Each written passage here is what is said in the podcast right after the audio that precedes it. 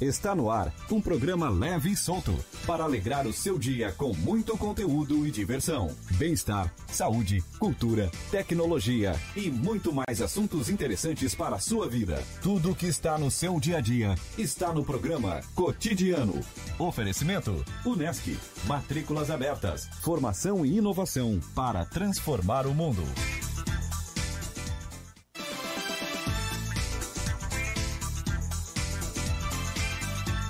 Muito bom dia, 9 horas e 32 minutos. Está no seu dia aqui na Rádio Cidade em Dia, 89.1 FM, nesta manhã de segunda-feira, 20 de janeiro. E olha só, eu estou aqui com muita alegria, com muita satisfação, entrando na sua casa, entrando no, seu carro, entrando no seu estabelecimento, trazendo informações, trazendo conteúdo, trazendo entretenimento. Esta, este dia super, hiper, mega especial. Sabe por que, que eu tô tão feliz assim? Hoje completo 22 anos, isso mesmo, olha aí, ó. É isso aí, Freitas. Tamo aí, ó. Tamo aí ficando mais velhinho, com muito prazer, com muita alegria. Eu amo fazer aniversário, eu espero muito por essa data, muito mesmo. Então, é com muita alegria, com muita satisfação que hoje eu entro na sua casa, eu entro no seu estabelecimento, no seu carro, aonde você estiver ouvindo a nossa rádio com muita alegria, tá bom? Sejam muito bem-vindos à Rádio Cidade, um produto do Grupo Catarina de Rádios. E a gente tá aqui, esperando o seu bom dia, esperando o seu alô, esperando a sua mensagem. Manda aí pra gente no 991564777. Manda lá, nós estamos ao vivo também no Facebook e também no YouTube, no YouTube com Rádio Cidade em Dia ao vivo. Link ao vivo para você mandar sua mensagem, mandar sua pergunta pra gente. Não esquece de seguir a gente também lá no Twitter e também no Instagram, arroba Rádio Cidade em Dia.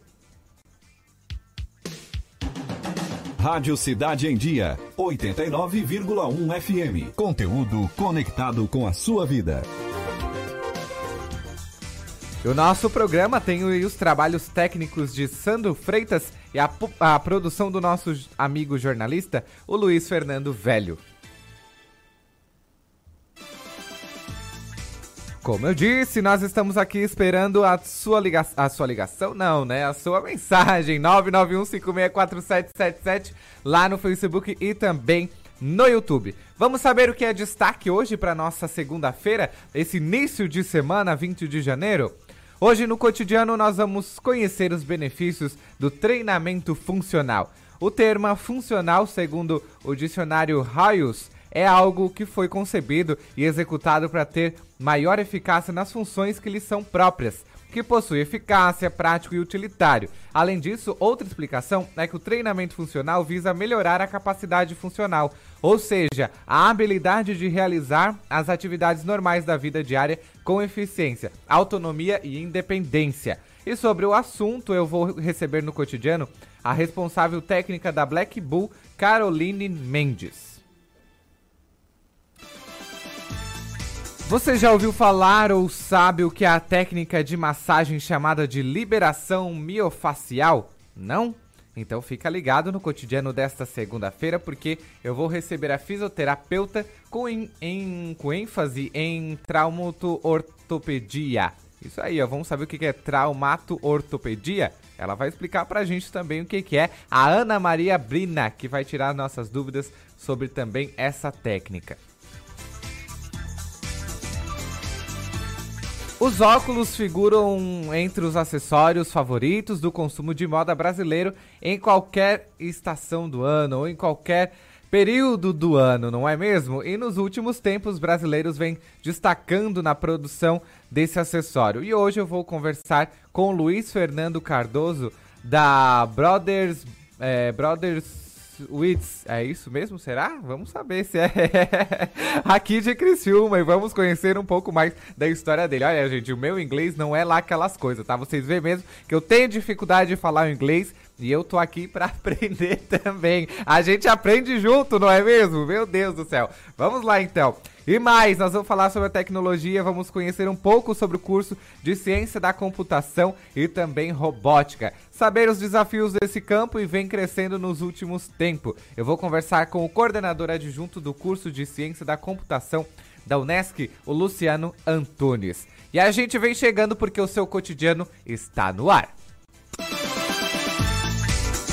Um programa leve e solto para alegrar o seu dia com muito conteúdo e diversão. De segunda a sexta, às nove e meia da manhã. Tudo o que está no seu dia a dia está no programa cotidiano. E aí?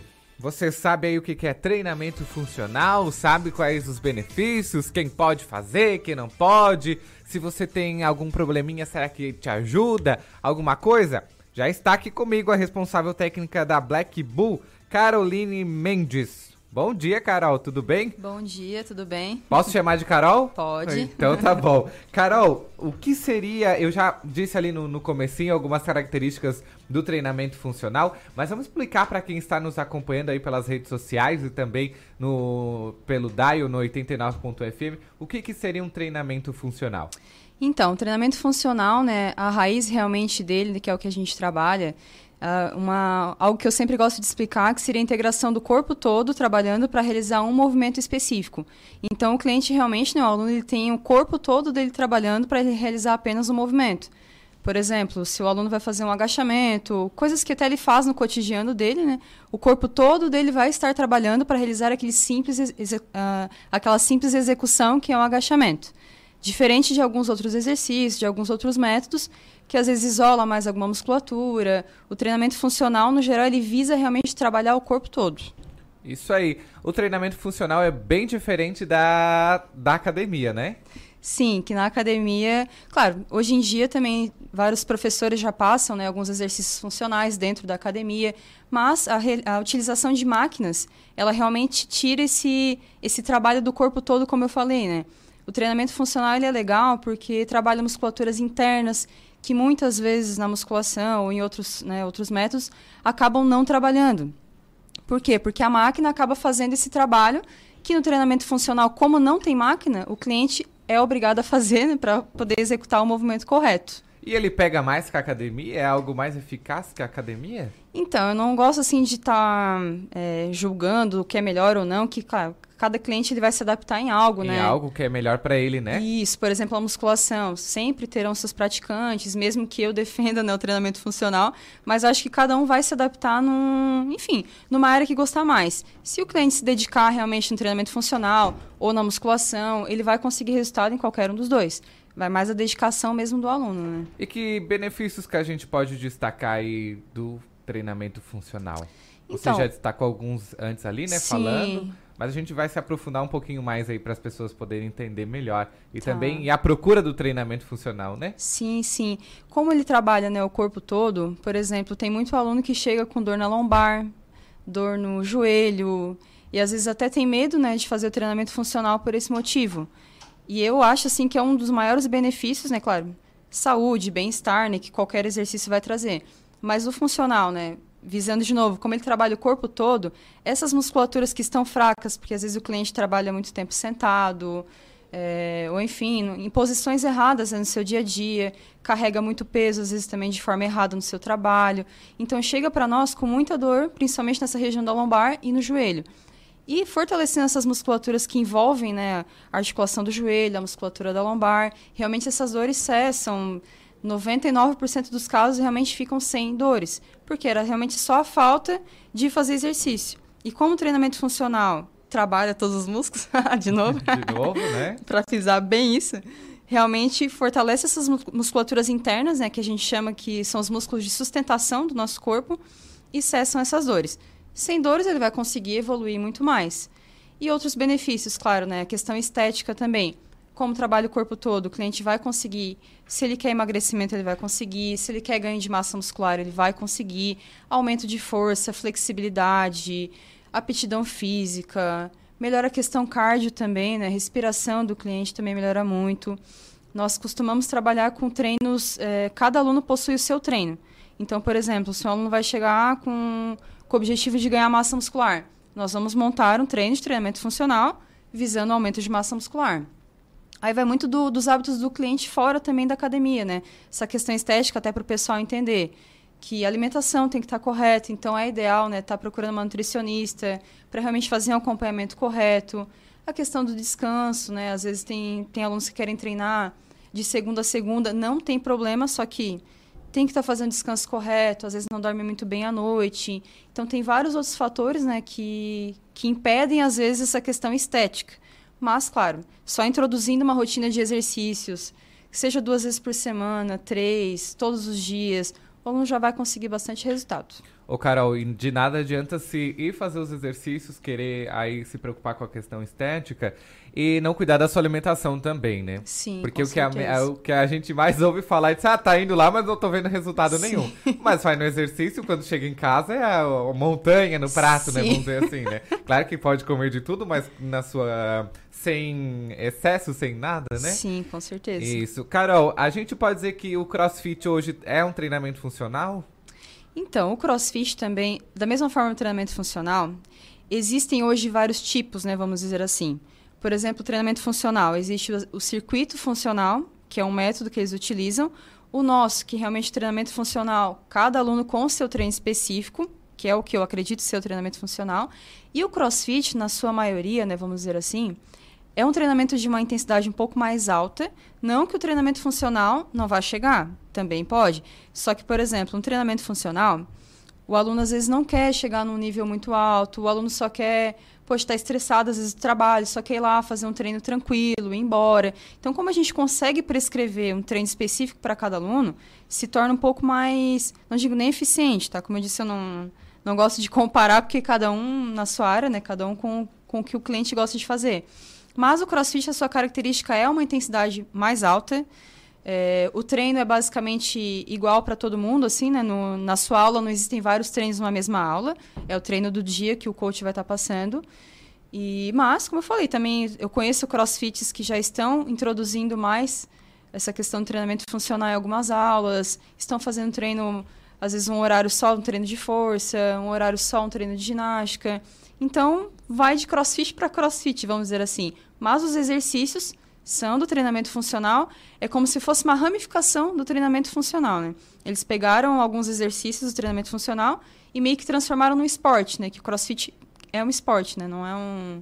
A gente usa para o dia a dia, mas a raiz dele é esporte mesmo. É tudo ligado ao esporte, né? Isso. Ô, Carol, e a gente o treinamento funcional ele usa algum equipamento em si que a gente pode destacar? Então, o nosso a gente utiliza barras, querobels, anilhas, Querobels, o que, que, é isso? como vou explicar? Como, como, como explicar, como né? explicar? É um equipamento, um acessório né, de ferro que tem uma alcinha. Tem aluno que chama de sininho. Só ver. A, a bolsinha. A bolsinha. A bolsinha, isso mesmo, parece uma bolsinha. Então vai ter gaiola para fazer agachamento. Existem alguns espaços, né? Até esse ano a gente vai estar colocando também com remo, airbikes. Então existem alguns, não existem aqueles equipamentos tradicionais da musculação, mas se você entra numa sala de treinamento funcional, você vai encontrar, né, bancos, enfim, vários acessórios também que se encontram também na, na academia, academia normal de musculação, né?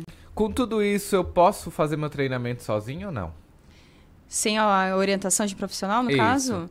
Eu não indico nunca, né, isso, mesmo que seja um treino fácil em casa. Eu acredito que nós realmente trabalhamos muito para que isso não aconteça. Por quê?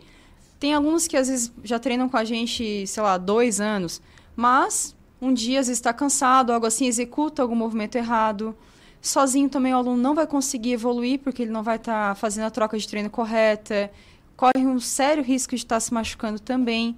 Então, às vezes, ele até pode né, fazer alguma coisa em casa, só que sempre com a orientação de algum profissional. Algum profissional enviar o treino para ele, ou algo do gênero, o treino que ele consiga filmar, que o profissional consiga ver se está correto ou não.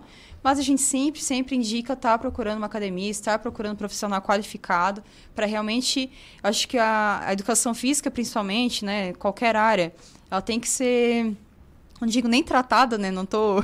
mas com mais como é que eu vou te dizer, com mais respeito realmente, porque é uma área que é, é o nosso corpo, são os nossos músculos, as nossas articulações. Então, para ter alguma lesão, para ter algum problema, é muito fácil. Às vezes, no movimento que o aluno achava que era super simples, pega um peso de uma forma errada, larga uma, uma barra de uma forma errada, já pode dar algum problema. Então, às vezes o cliente não quer por questão financeira ou algo assim, mas vai muito da nossa organização, né? Das, das, nossas prioridades, né? A gente tem que tratar realmente o treinamento como uma saúde, né? A estética, ela vem como uma bonificação, a gente chama, né? Mas o, o principal foco de estar tá praticando exercícios é a saúde. Não, às vezes hoje a gente não sente tanto, né? Tu falou agora tá fazendo 22 anos, tá super novo ainda. Mas, com o passar do tempo, a cada ano que passa, a gente vai sentindo mais. Sinto, é. sinto bastante. Parece que já estou nos 80.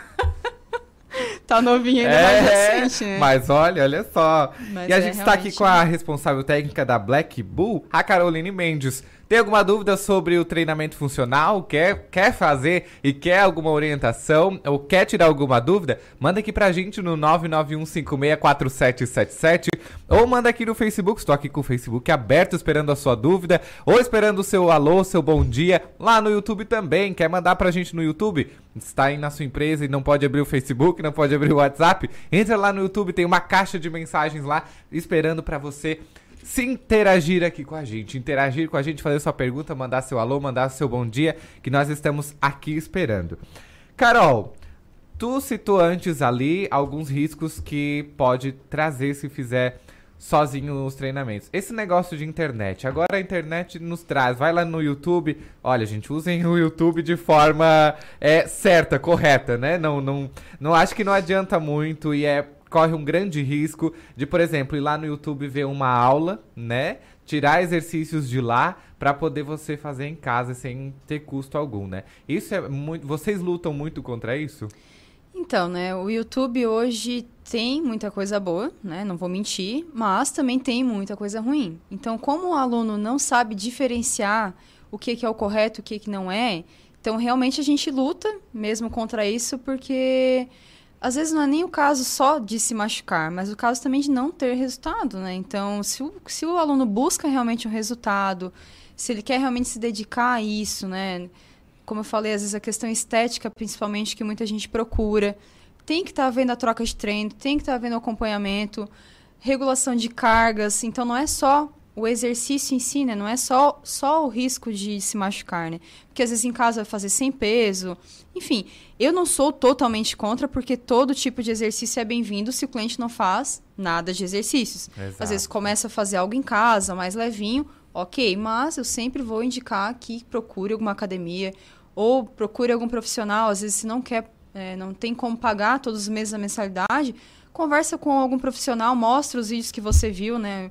Pede alguma orientação para ele, se é possível fazer aquilo em casa, se ele pode estar, às vezes, fazendo alguma consultoria com você, uma consultoria online, né, que hoje em dia também a gente faz bastante. Às vezes o, o cliente não tem tempo, às vezes não é nem tanto condição financeira, às vezes não tem tempo de ir para academia, ou às vezes os horários não batem com os horários dele. A gente trabalha com consultoria online. A gente envia o treino para o cliente, mas junto com o treino, né, estão os vídeos com a execução correta do movimento, se for fazer algo com carga, né, em outra academia, estão as cargas que ele vai ter que utilizar. Nós pedimos sempre que o cliente também envie né, o vídeo dele fazendo, para a gente estar tá sempre vendo se está certinho, se não está. Mas o ideal sempre, sempre é procurar um profissional, né? Sempre, nunca fazer nada em casa sozinho. É igual medicamento, né? Quando a gente ah, tô com dor, vou lá no Google, vou procurar vou o que, que, é bom. Exatamente. então não tem como eu tratar de algo sem procurar um médico, né? Mesmo que seja algo simples, né? Às vezes, ah, estou com uma dor de cabeça há um mês. Vou no médico para ver realmente o que é. Eu não vou fazer um tratamento longo sem saber realmente o que eu tenho, né? Então a gente tem que tratar basicamente com o mesmo risco, né? É, como qualquer outra área, a gente sempre procura um profissional, né? Na área da educação física, a gente procura sempre falar isso também, né? Que é, um advogado, um dentista, um médico, a gente sempre escuta né, o que eles têm para falar e realmente faz o que eles falam. Né? E o profissional de educação física, às vezes isso não acontece, né? A gente fala, ó, tem que ser feito dessa forma, nós estudamos para isso. E às vezes o aluno quer fazer de outra forma, né? Isso acontece muito quando eu trabalhava na musculação, eu via bastante, por ser muitos alunos por horário, né? A gente não consegue dar aquele acompanhamento. Hoje a gente trabalha né, com, com número limitado de alunos para realmente isso não acontecer mas é dar ênfase realmente no que o profissional tem para dizer, né? Escutar realmente o que ele está falando, porque a gente realmente estuda para isso, então a gente sabe o que a gente está falando. Exatamente. Educação física não é só jogar bola, tá, é, gente? É, por favor. Né? A gente escutava muito isso. Eu, eu fiz um metade de um semestre de educação física E eu escutava muito isso. Ah, vai lá pra jogar bola, vai lá pra Sim. jogar vôlei na quadra da Unesc. Gente, não é bem assim, tá? Não é bem assim. É, entrar nos laboratórios de anatomia, estudar tudo, Sim. não é fácil, né, Carol? Com certeza, meu Deus. Ô, Carol, e, a, e por falar em exercício, falar em treinamento, qualquer pessoa pode estar praticando o, o funcional? Então, né, é, o nosso método ali que a gente utiliza sim, porque cada aluno tem o seu treino, né? Então, por exemplo, pode vir um idoso de com algum problema, enfim, algum problema articular, alguma dor, que nós vamos conseguir montar o treino específico para aquele idoso. Pode, a gente trabalha com criança, com adolescentes.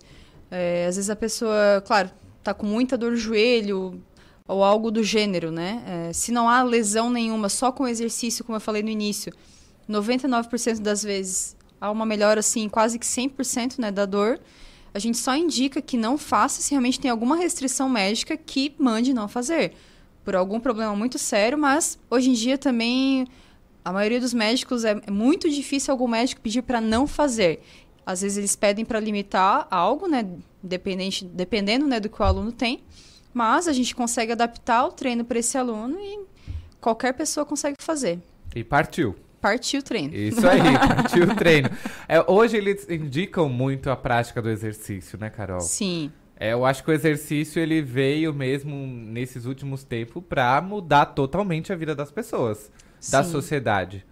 que antigamente, principalmente, eles tinham, acho que até os médicos, né, tinham até um pouco de medo de estar indicando tanto a prática de exercícios, porque talvez os profissionais também não fossem tão capacitados, a própria educação física talvez não tivesse evoluído tanto, né, como evoluiu hoje. E hoje a gente realmente consegue tratar muita coisa através do exercício, né?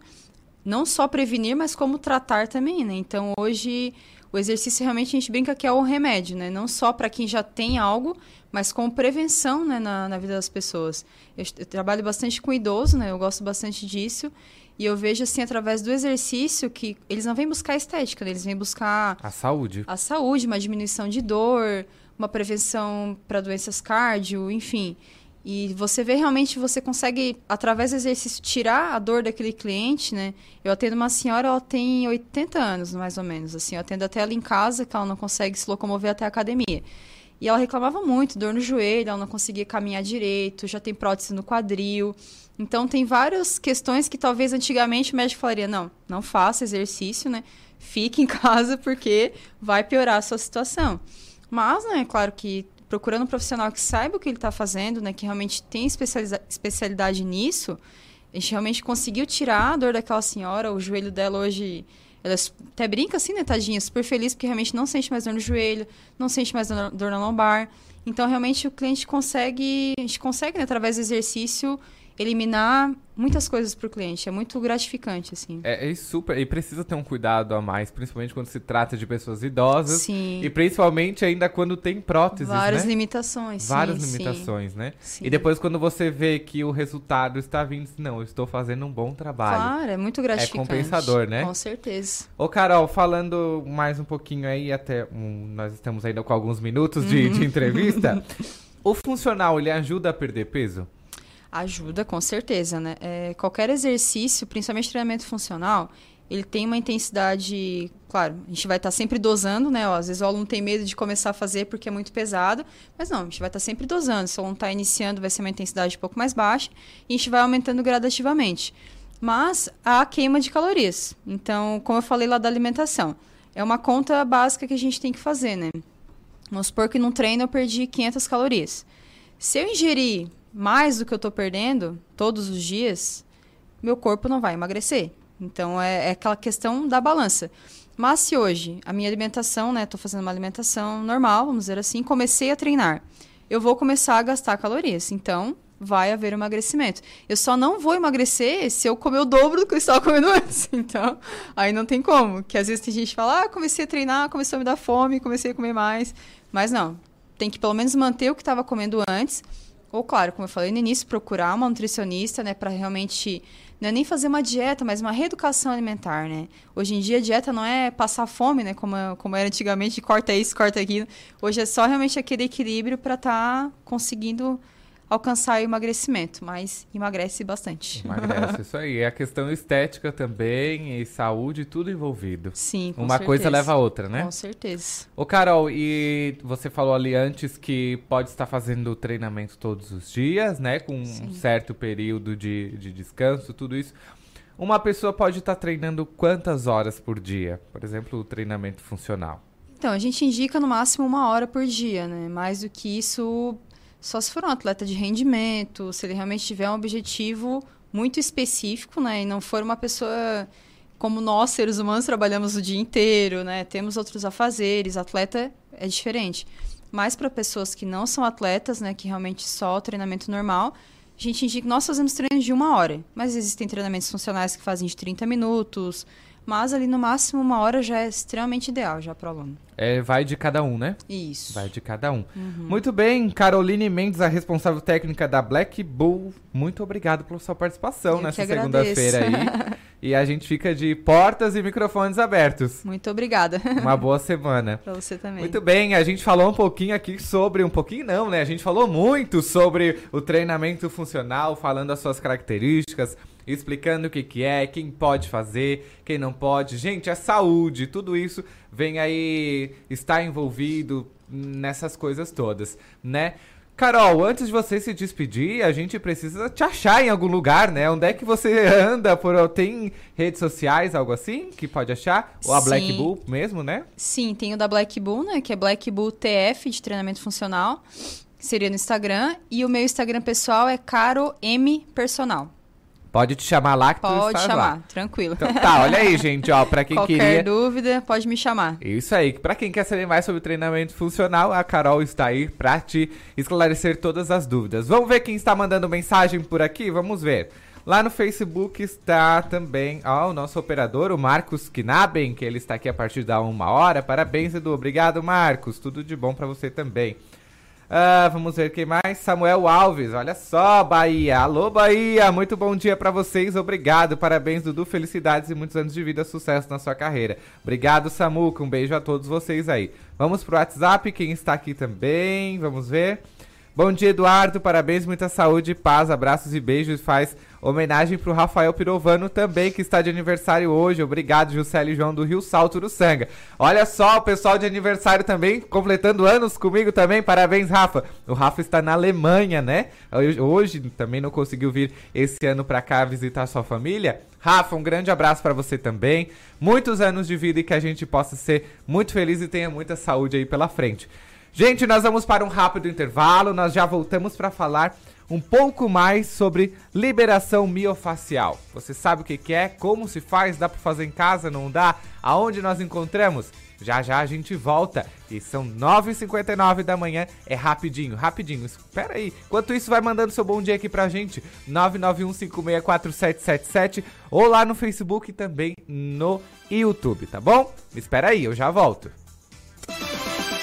Tudo que está no seu dia a dia está no programa Cotidianos. Olá, eu sou Beatriz Formanski e estou aqui na Rádio Cidade em Dia de segunda a sexta-feira no programa Atual. Aguardo vocês a partir das 19 horas com informação e conteúdo de qualidade para acompanhar as mudanças da sociedade. Então sintoniza aí no 89.1 FM e segue a gente no youtube.com barra Rádio Cidade em Dia para assistir todos os nossos conteúdos. Não esquece de acompanhar as nossas redes sociais, arroba Rádio Cidade em Dia no Instagram, Facebook e Twitter. Rádio Cidade em Dia, conteúdo de qualidade no ar e na palma da sua mão. O Colégio Nesc está com novidades em 2020. Nova equipe de gestão, novo projeto pedagógico e estrutura física modernizada. Aqui, seu filho tem acesso ao que há de melhor na nossa universidade. Professores qualificados, biblioteca, laboratórios, complexo esportivo, museu de zoologia e muito mais. Venha conhecer o Colégio Nesc. Turmas do ensino fundamental ao ensino médio. Matrículas com descontos especiais. Colégio Nesc. O Nesc desde criança. ZYN 553, Rádio Cidade em Dia. Conteúdo conectado com a sua vida. Para você que curte um visual exclusivo, seja para você ou para o seu carro, a Audi Bright Coffee convida a conhecer a nova loja virtual, a Audi Shop SC. Lá você encontra acessórios, peças, rodas especiais e muito mais. Tudo com a garantia de peças originais Audi, em um ambiente de fácil navegação e seguro. Tem ainda a facilidade de pagar em até três vezes no cartão ou no boleto com 5% de desconto. Acesse audishopsc.com.br e faça o seu estilo. No trânsito, dê sentido à vida. Curta, comente e compartilhe a Rádio Cidade em Dia no Instagram. Arroba Rádio Cidade em Dia.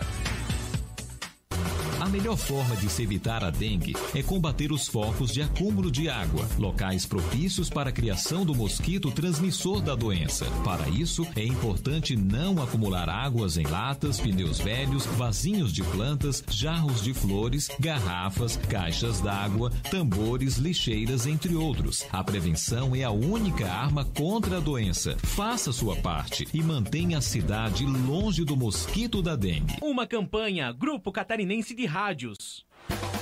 Olá, eu sou o Fabrício Júnior e estou aqui na Rádio Cidade em Dia de segunda a sexta-feira no programa Redação Cidade.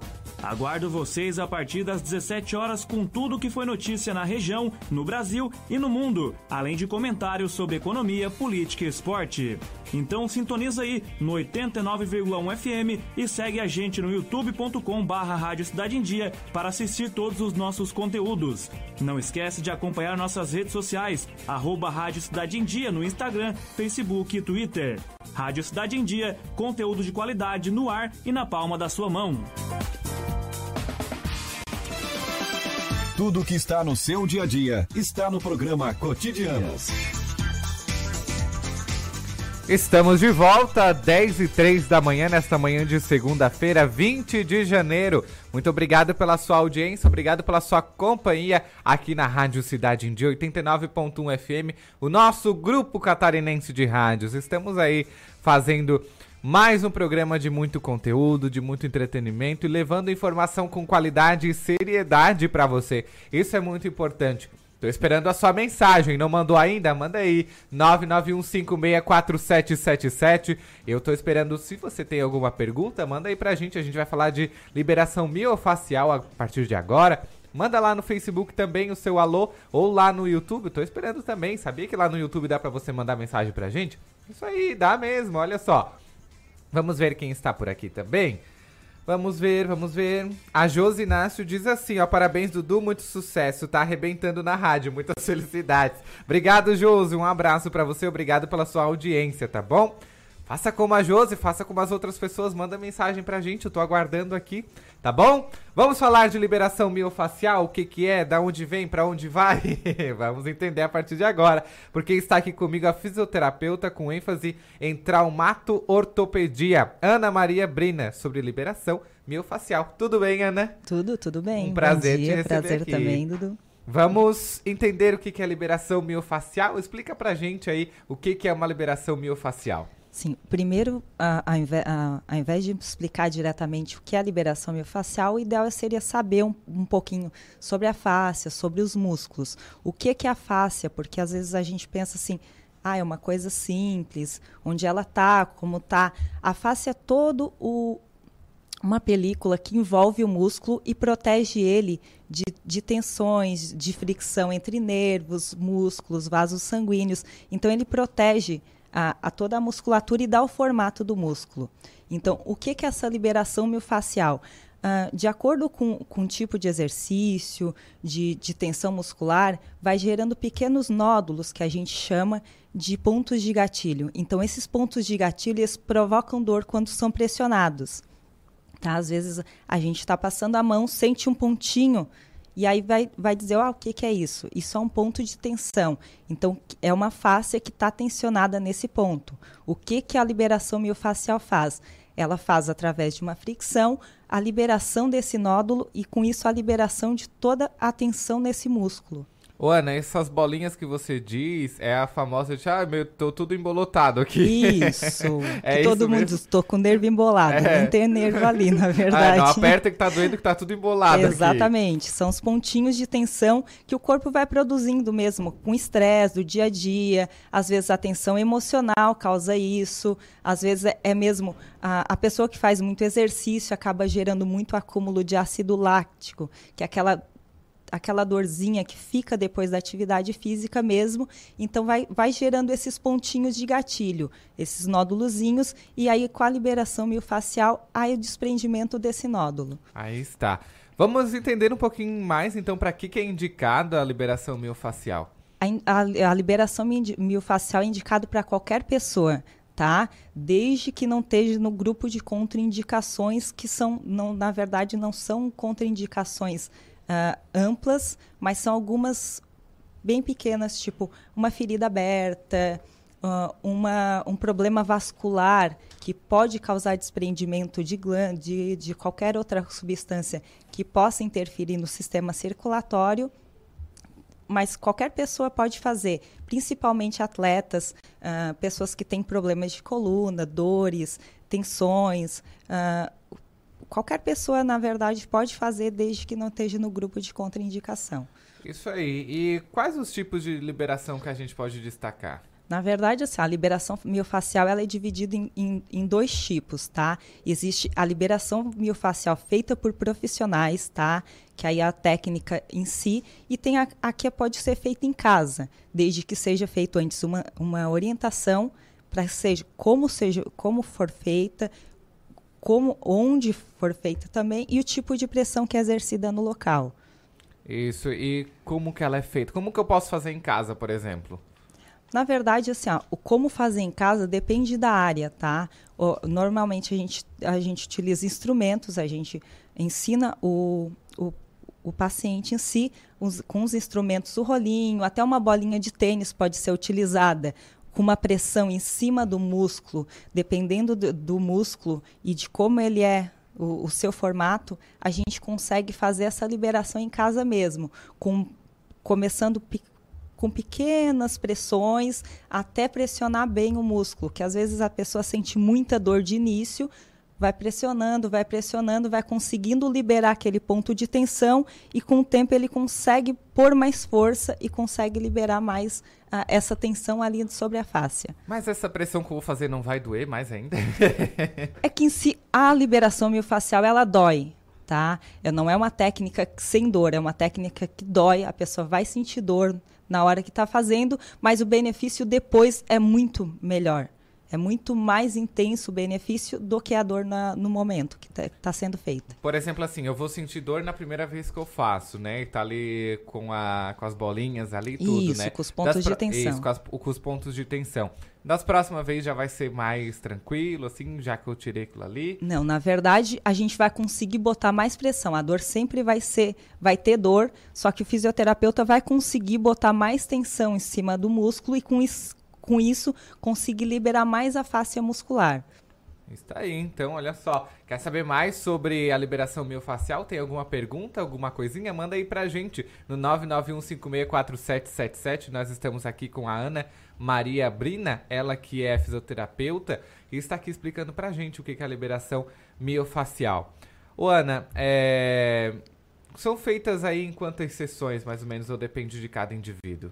Normalmente é, a quantidade não é uma, uma quantidade indicada, porque assim, ó, ah, eu posso com uma sessão ter uma melhora completa da minha dor, tá? Só que normalmente como é feito em atletas e, e pessoas que fazem musculação, fazem principalmente atletas que fazem aquelas performances de bodybuilder, aí isso ajuda melhor na definição.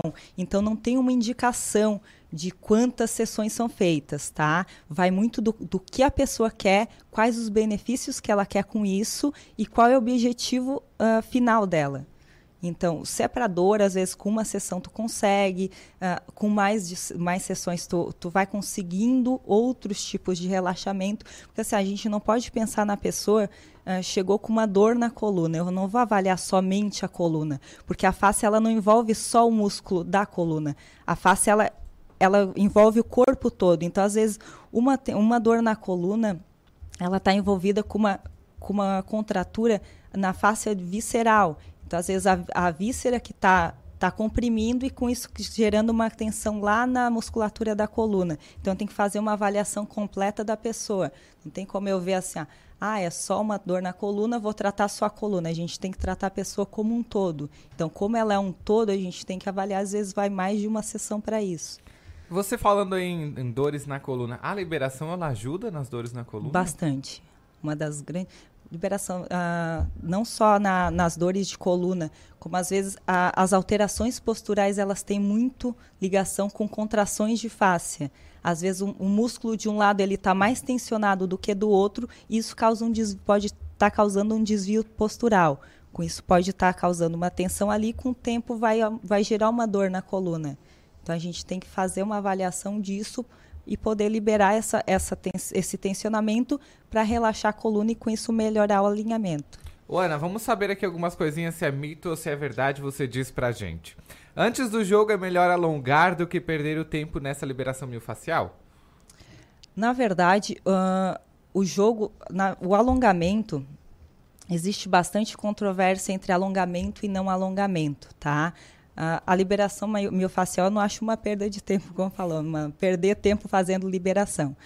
Qual é a melhora antes do jogo com a liberação miofascial? A gente sabe que como o, a face ela envolve o músculo, Uh, e ela gera uma tensão em cima desse músculo, a gente relaxando essa face, a gente consegue uma melhor performance muscular, diferente do alongamento. O que, que a gente faz quando alonga? A gente alonga a fibra muscular.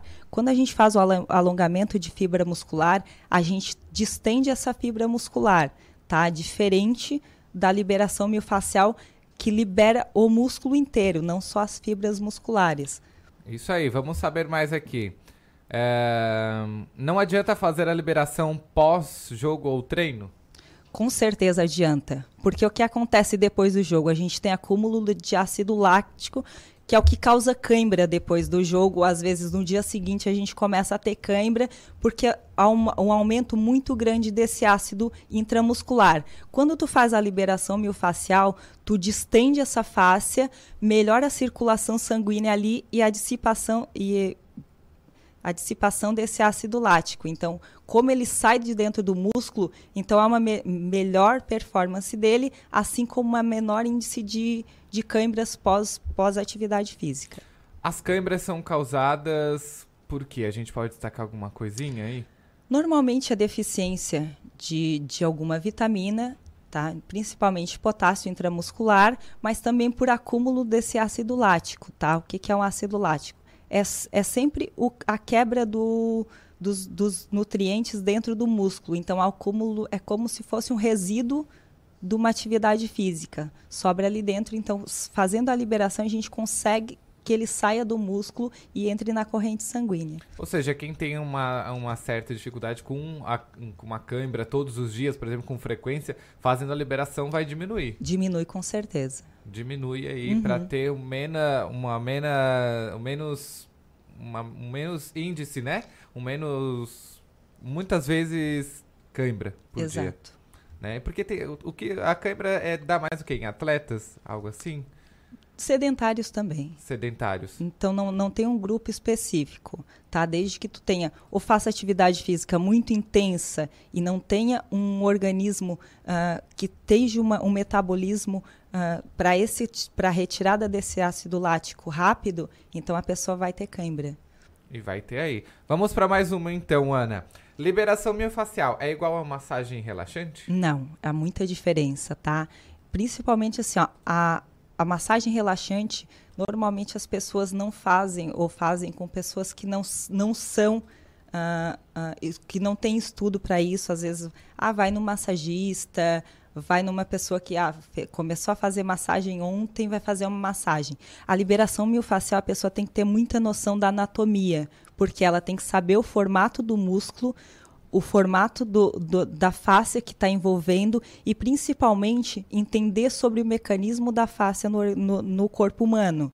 Então, não, tem como, não é a mesma coisa que massagem relaxante. A massagem relaxante é tá passando um creminho, tá fazendo uma, uma massagem suave. A liberação miofascial é feito pressão. Normalmente a gente usa muito, muito a mão, cotovelo e braço. A gente tem muito propriocepção, que é a sensibilidade do fisioterapeuta em cima da pessoa.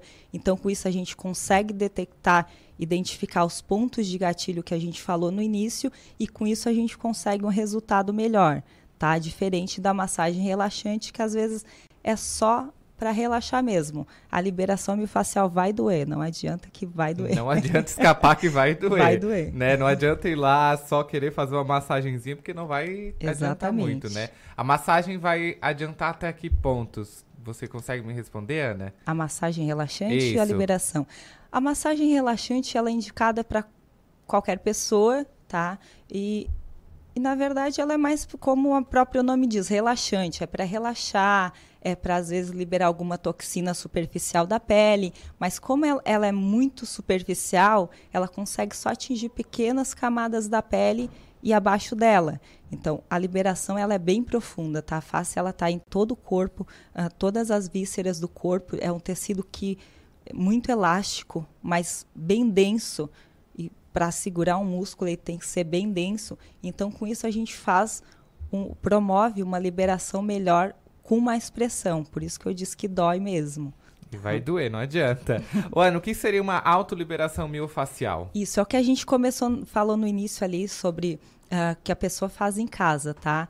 É, normalmente a gente pede que tenha indicação ou orientação de alguém habilitado antes, tá? Não é só fisioterapeuta, é profissional de educação física, alguém que tem um curso técnico e que saiba fazer, mas o que é a autoliberação miofascial? Como a gente falou, é usar instrumentos, bolinhas de tênis, rolinho, e a pessoa mesmo faz a liberação em casa, tá? Normalmente a gente exerce o, o peso do corpo em cima dessas, desses instrumentos e faz um deslizamento para que seja feito a, o relaxamento. Mas também vai doer.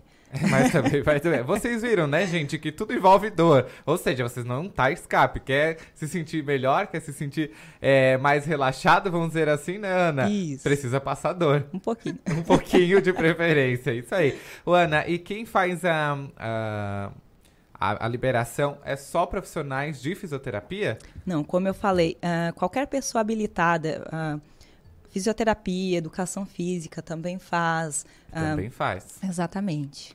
Tudo isso. Ô, Ana, e é usado quais tipos de ferramentas? Ou é só com, com as mãos mesmo? Para quem está nos vendo pelo YouTube ou também pelo Facebook, né, está passando aqui atrás a, ah, algumas fotos da liberação, né? E a gente pode ver aqui uh, instrumentos sendo utilizados, Isso. né? Que tipos de, de, instrumentos são utilizados? É que assim, ó, existe Existem vários instrumentos que foram criados para facilitar e para evitar que a gente também que está fazendo tenha fadiga, tá?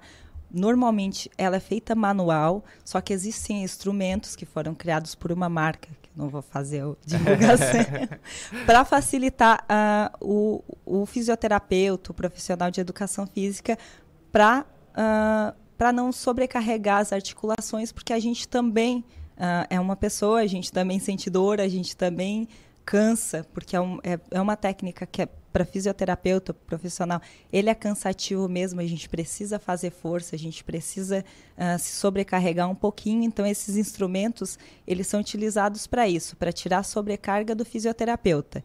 Mas normalmente a gente prefere utilizar a mão mesmo, porque na mão a gente tem muita sensibilidade. Então a gente consegue definir os pontos de gatilho utilizando a mão, não o instrumento.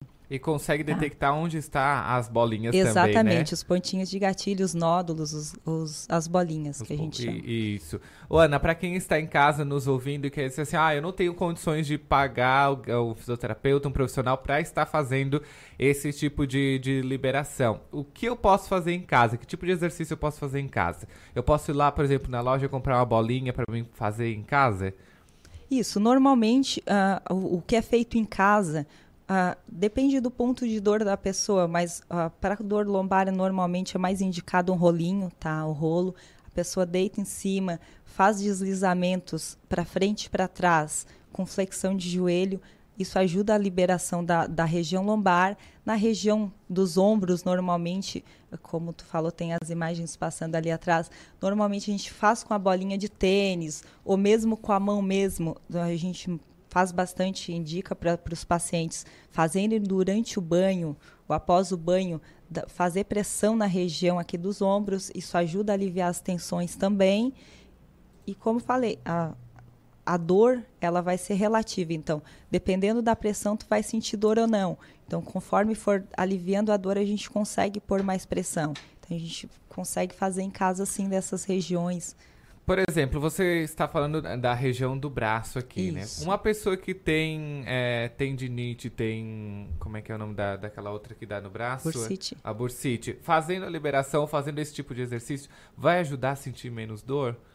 Assim, ó, a, a Sentir bursite... menos dor não, né? Porque vai, vai doer da mesma forma, né? Isso.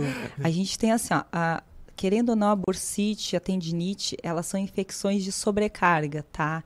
A bursa, para quem não entende, a bursa é uma bolsinha de gordura que envolve o tendão e protege ele do atrito contra o osso. Então, se o tendão inflama ou a bursa inflama, há uma sobrecarga nessa articulação. Então, na verdade, deve ser avaliado a sobrecarga, tá? Por um ortopedista para ver se não tem uma má formação óssea, se não tem nenhum, às vezes a sobrecarga na academia, excesso de peso acaba causando isso, o movimento excessivo que as pessoas fazem de carregar peso, tirar a compra do, do supermercado de dentro do carro, caixa de leite. Então isso tudo acaba sobrecarregando a articulação. Então tem que ser feita uma avaliação primeiro minuciosa, tá? Mas o que, que a liberação nesse caso faz? Faz a, a o relaxamento da musculatura em si. Ela não vai aliviar o ponto de inflamação, porque a inflamação a gente tem que saber o que está causando ela para evitar e aí depois a, toda a conduta fisioterapêutica para essa lesão, tá? Mas a, a liberação miofascial ela ajuda bastante a tirar as tensões que essa tendinite vai causar, principalmente da musculatura de ombro.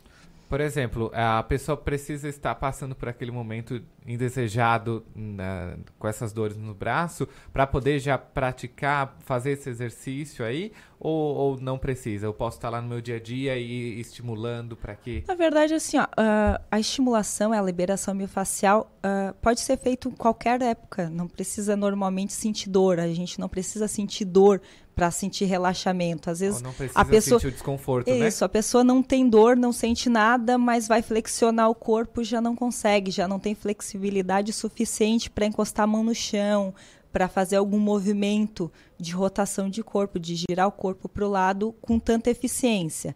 A liberação miofascial ou essa a autoliberação miofascial que é fazer em casa vai ajudar nisso, vai ajudar a pessoa a ter mais flexibilidade, mais alongamento, conseguir fazer as atividades do dia a dia com mais eficiência. Muito bem. Chegou uma pergunta aqui, ó. Eu tenho cisto de líquido, é isso mesmo que se diz? Ou foi o corretor que enganou a pessoa? Não, pode ser. É, pode ser, né? No pé e sinto muita dor, vai resolver fazendo esse procedimento? Ah, depende da localização, tá? Mas o que acontece? Esse cisto de líquido a gente tem que avaliar melhor ele, tá? Não, é, não vou causar uma pressão ali e romper se eu não sei qual é a. Qual é a qual da é onde grau, ele né? surgiu, se ele é, qual é o grau de. Se ele tem alguma, algum tipo de, de outro tecido junto. Então, na verdade, a gente tem que avaliar muito. Não é só, ah, tem um cisto de líquido. A gente tem que saber qual é esse cisto de líquido, se ele é um cisto de líquido mesmo, se ele não é uma coisa mais grave, se ele não é um, um uma outro tipo de problema que pode estar causando, mas em si um cisto de líquido no pé, acho melhor investigar antes de qualquer coisa. Isso aí. Respondida a pergunta aí para você, então, que mandou a sua pergunta aqui pra gente. Faça como essa pessoa também, manda aí pra gente no 991564777. Se você quer saber, tem alguma dor e quer tirar essa dúvida, a fisioterapeuta Ana está aqui para tirar tudo isso, tá bom? Vamos ver aqui. Ana, é, vamos falar um pouquinho de alongamento. Alongamento dinâmico. O que, que seria isso? O alongamento dinâmico uh, tem o, o estático, que normalmente o, o fisioterapeuta alonga ou qualquer pessoa alonga parado. O dinâmico é tu tá te movimentando e fazendo alongamento, tá?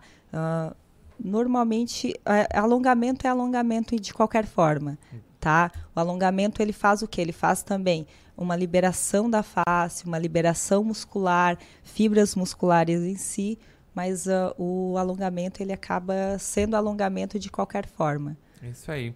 Fisioterapeuta com ênfase em traumato ortopedia, Ana Maria Breida. Muito obrigado, Ana. Prazer receber você nessa manhã de segunda-feira aqui no Cotidiano.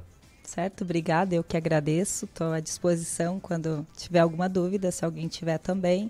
Estamos aí para resolver. E a gente também, sempre que tiver novidade lá, traz pra gente também. Onde a gente pode te achar? Sim, eu trabalho na Clínica Centro-Sul, tá? Faço um trabalho lá de fisioterapia, na parte de traumato-ortopedia, liberação miofascial. Eu também sou formada em reabilitação vestibular e distúrbios de equilíbrio e trabalho com pilates e cadeias musculares. É isso aí, muito bem. Essa a Ana Maria Brida, ela que é fisioterapeuta, está aqui explicando pra gente aí um pouquinho da liberação miofacial. Viu? É dor, a gente precisa sentir dor para poder ficar bem, se sentir melhor, tá certo? Não é nada fácil, né? Vocês viram que não é nada fácil, mas é isso aí. E a gente segue por aqui mandando um beijo. Vamos ver quem está aqui com a gente. Manda um beijo e feliz aniversário pra tia Mocinha da Bahia. Olha só, tia Mocinha, feliz aniversário pra você também. Viu quanta gente de aniversário hoje, Luiz? Olha só, não é só eu. não é só eu, o Brasil inteiro tá de aniversário. Parabéns, tia Mocinha, felicidades pra você, tudo de bom. Tá bom? Vamos ver quem mais está por aqui. A Salete Tasca de Treviso. Ah, vamos ver mais. A Eduarda Brunel também está com a gente. Um beijo para vocês que estão nos acompanhando aqui na Rádio Cidade em Dia. E nós estamos aqui para levar informação de qualidade, com muito entretenimento, muita é, dinamismo, brincadeiras. A gente brinca, a gente faz tudo de bom para ver você bem informado, para você ver você com informação de qualidade no seu rádio, na sua internet, no seu Facebook, no seu YouTube. E a gente está aí, tá bom? Não esquece de mandar o seu alô, o seu bom dia, eu tô aqui esperando, 991564777. Manda lá no Facebook, no YouTube, que eu também tô por lá, só desolho no que tá acontecendo por aqui, tá bom? Gente, nós vamos para um rápido intervalo, rapidinho mesmo, tá bom? E depois a gente volta aí para falar sobre óculos de sol, sobre as tendências, tá bom? É rapidinho, não esquece, eu estou aqui esperando a sua mensagem. Um beijo, muito obrigado pela sua companhia. Eu já volto, tá? Fica aí. Tudo que está no seu dia a dia está no programa Cotidianos. O Colégio Nesc está com novidades em 2020. Nova equipe de gestão, novo projeto pedagógico e estrutura física modernizada. Aqui, seu filho tem acesso ao que há de melhor na nossa universidade. Professores qualificados, biblioteca, laboratórios, complexo esportivo, museu de zoologia e muito mais. Venha conhecer o Colégio Nesc. Turmas do ensino fundamental ao ensino médio. Matrículas com descontos especiais. Colégio Nesc. O Nesc desde criança. Rádio Cidade em Dia, 89,1 FM. Conteúdo conectado com a sua vida. Amor, não fique preocupado, mas hoje à noite eu sonhei com o meu ex. Papai, eu tenho dois namorados e estou pensando em ampliar pra três. Querida, me desculpe a franqueza, mas acho que você engordou. Vovó, aquela sua sobremesa é muito ruim, foi por isso que sobrou. Aquele seu perfume que eu adoro, hum, lembra minha primeira namorada. Aquela sua camisa autografada do Brasil não sumiu, eu dei pro filho da empregada. Eu uso seu batom e seus vestidos sempre que você está dormindo. A cada dez vezes que a gente namora, em oito delas acabo fingindo. Tem muitas coisas que a sua família não precisa saber. Mas se você é doador de órgãos, isso você tem que informar. Seja um doador, avise sua família. Uma campanha da APAR. Uma campanha Grupo Catarinense de Rádios. Entrevistas na íntegra e os melhores momentos da programação. Se inscreva no nosso canal no YouTube, youtube.com barra Rádio Cidade em Dia. Desperte a sua empresa para o mundo digital. Com gerenciamento de redes sociais e geração de conteúdo online, a Time Marketing Digital torna o seu negócio um case de sucesso. Através de um planejamento estratégico, você conquista novos clientes e potencializa suas vendas. Não perca mais tempo. Seja Digi, seja Time. Entre em contato 48 30 45 17 17. Dicas para segurança no verão. Corpo de Bombeiros Militar de Santa Catarina. Previna-se, não seja mais uma vítima. Corrente de retorno. As correntes de retorno são regiões no mar em que há maior probabilidade de afogamento. Nas praias catarinenses, os guarda-vidas sinalizam através de bandeiras. Fique de olho nas dicas e evite ser mais uma vítima. Em caso de emergência, ligue 193. Um programa leve e solto para alegrar o seu dia com muito conteúdo e diversão. De segunda a sexta, às nove e meia da manhã. Tudo o que está no seu dia a dia está no programa cotidiano. Oferecimento: Unesc. Matrículas abertas. Formação e inovação para transformar o mundo. Estamos de volta, 10h31 da manhã, aqui no seu cotidiano, a sua rádio Cidade em Dia 89.1 FM. Nós estamos aqui também nas redes sociais. Não esquece de ver aí os nossos entrevistados, ver quem eu sou, tá curioso para saber quem é a pessoa que tá aqui atrás do microfone? É, liga lá no YouTube, liga lá no Facebook, na Rádio Cidade em Dia. Não esquece, nós estamos também no Instagram e Twitter, arroba Rádio Cidade em Dia. E está aqui com a gente já o Luiz Fernando Cardoso, da Brothers Woods. É isso? Brotherwood. Wood. Ah, olha só, é difícil, é difícil. Bom dia, seja muito bem-vindo. Mas antes da gente saber o que, que é um pouquinho mais dessa história da Brothers, a gente vai com o nosso repórter Cidade, que traz informações de trânsito nesta manhã de segunda-feira. Repórter Cidade. A informação direto das ruas. Marcelo Debona, muito bom dia para você, manhã de sol em Criciúma. Isso, bom dia. Eu estou aqui na Avenida Centenário, na região da Próspera, próximo à Praça da Chaminé, para fazer um alerta aos motoristas que trafegam pela região, sentido Centro Próspera. Está sendo feita a troca de um poste aqui e o pessoal está com o trânsito interrompido aqui. Estão com o caminhão da Celesc em meio à pista aqui, está bem no meio da pista e o trânsito está fluindo somente pela pista da direita para veículos normais aí e o corredor do ônibus para o ônibus. Então fico alerta ao pessoal que estiver transitando em direção do centro para a próspera para reduzir a velocidade aqui para evitar algum acidente aqui. A pista então está trancada do meio aqui, tem esse caminhão estacionado da Celesc aqui para realizar a troca de um poste e somente a pista da direita está liberada para os veículos. Marcelo, não aconteceu nada grave, né? Só uma troca de poste mesmo, né? Isso, é uma troca de um poste que está sendo feita aqui e deve levar mais cerca de 30 minutos para liberar o trânsito aqui. Tá certo, então fica aí o cuidado a todo mundo, né, Marcelo? Isso, somente um alerta aos motoristas, então, que estiverem vindo do centro em direção à Próspera, quando chegar próximo à Praça da Chaminé, que reduzam a velocidade e já peguem a pista da direita. Isso mesmo. Marcelo, mais algo a ressaltar? Era isso de momento? Repórter Cidade, Marcelo Debona, conectando você à informação. Muito bem, Marcelo Debona, nosso repórter Cidade, trazendo informação de, de trânsito pra gente. Então, você que está indo aí o sentido Próspera, preste atenção e reduza a velocidade, que próximo à Praça da Chaminé, que precisa, o pessoal da Celeste está trocando um poste lá e o trânsito está em meia pista, tá bom? Muito cuidado aí a vocês. Certo, gente? 10h34 da manhã, a gente segue por aqui com mais entrevistas e a gente vai falar agora sobre Brotherhood. É isso, Isso aí. aí, acertei, viu? Tô desde de manhã tentando falar isso. tentando falar isso aí, eu não consigo. Agora chegou aqui o Luiz Fernando Cardoso e me explicou como é que se fala. Então tá. Luiz, seja muito bem-vindo mais uma vez no nosso cotidiano. Muito obrigado, eu agradeço estar aqui. Vamos falar sobre óculos? Vamos falar sobre óculos, Sobre claro. madeira, sobre madeira.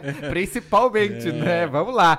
Vamos lá, Luiz, da onde surgiu essa vontade, esse desejo de fazer aí óculos de madeira? É, não foi especificamente óculos de madeira. A gente começou em 2012, então a gente já tinha uma história na família. Meu avô trabalhava com madeira, meu pai trabalha até hoje com madeira, com móveis, e a gente veio é, nesse gancho, com uma vontade, já que a gente foi criado nesse meio desde criança, assim, a gente sempre teve esse, contato muito próximo com a madeira, então a gente queria é, desenvolver alguma coisa nessa área. Quando eu tive uma vontade e tentei a transformar em, em ação, vou executar isso mesmo de fato, vou fazer. É, no meio desse processo de compras de equipamento e tal, o meu irmão mais novo, o Rodrigo, por isso que era Brotherhood, a ideia era essa. Hoje ele não é mais meu sócio, isso é uma novidade que muita gente não sabe. Não sabe, é, ó, Não sabe. De primeira é uma... de primeira. Hoje, hoje na, na Brotherhood só estou eu, então é, ele, ele veio com essa ideia. Ele falou, cara, eu, eu acabei conhecendo e vendo é, uns óculos de madeira fora do Brasil e tal. Será que não, não teria a possibilidade da gente fazer? E daí a gente encarou essa, é, esse desafio, foi um desafio mesmo, porque a gente não tinha nenhum tipo de conhecimento da área de ótica. É, então a gente foi estudar e durante um ano a gente estudou tudo que a gente podia de processos, é, sobre óculos, sobre visão, sobre é, a parte de, de ergonomia, de usabilidade e principalmente o processo para desenvolver um produto que fosse resistente é, e que não tivesse um problema. Claro que os primeiros foram aos trancos e barrancos, né? Saiu Mas- daquele jeito. Saiu daquele jeito, exatamente. É, mas ele, graças a muita persistência, teimosia e insistência, a gente aprendeu com o tempo, principalmente é, a, a melhorar essa técnica e desenvolver e não parar, sabe? A partir do primeiro, ah, eu, eu consegui um produto legal. Ele é vendável, ele pode ser utilizado, ele tem uma boa resistência. Então, a partir disso, a gente começou a estudar um pouco mais. Ah, o que, que a gente pode melhorar? Hoje, a gente tem um processo é, que ele usa bastante tecnologia. Por incrível que pareça, os equipamentos são os mesmos de quando a gente começou. Então, o que a gente alterou foi a técnica de produção mesmo. Tá? É, a gente usa madeiras é, diferentes. Uma vez a gente precisava de um específico é, é, tipo de madeira para fazer aquele produto. Eu não tinha muita liberdade de criação, assim, porque eu estava aprisionado aos tipos de madeira. Então foi essa técnica que a gente aprimorou. A, a gente tinha um do, é, charneiras dobradiças dos, das hastes, elas eram fixas. Hoje elas têm mola, elas abrem 6 graus para cada lado, então se ajustam a qualquer rosto. A gente tem uma liberdade maior de criação de modelos. É, então a gente desenvolveu um processo que foi muito legal assim, ao longo do tempo. E aí a gente começou a brincar com outras coisas. É, a gente começou a produzir alguns relógios, e aí a gente, com o desenvolvimento dessa técnica, a gente foi abrindo um pouco mais a gama de produtos que a gente conseguia é, fazer, desenvolver, é, e o que acabou ficando como premissa, eu acho que é uma coisa que a gente sempre gostou, isso eu e meu irmão, a gente conversava, é, e, e eu mantenho isso hoje, é que a gente gosta de realizar projetos que nos desafiem. Pô, uma caixa de Bluetooth com som de madeira. Tá, legal. A gente viu algumas e tal, mas aqui eu nunca tinha visto uma nenhuma de perto. Ah, vamos tentar fazer, dá certo? A gente fez. É, é, E deu part- certo? Deu certo. Olha aí, E é um ó. produto muito legal, tá no site, quem quiser ver, tem na loja física também.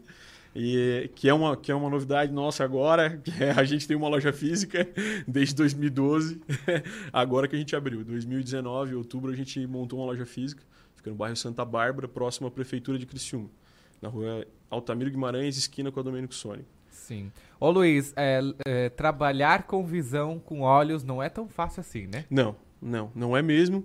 A gente aprendeu é, ao longo desse, desse, desse tempo que a gente está trabalhando com os óculos, os óculos principalmente, porque foi onde a gente começou, é, que, que existem é, é, desafios, tanto é, técnicos na hora de tu produzir, é, de tu ver como aquilo vai ficar no rosto da pessoa, primeiro de tudo, como aquela pessoa vai se adaptar com aquilo, como é que ela vai, como é que ela vai encarar aquele produto quando ela botar no rosto dela. Pô, ficou legal.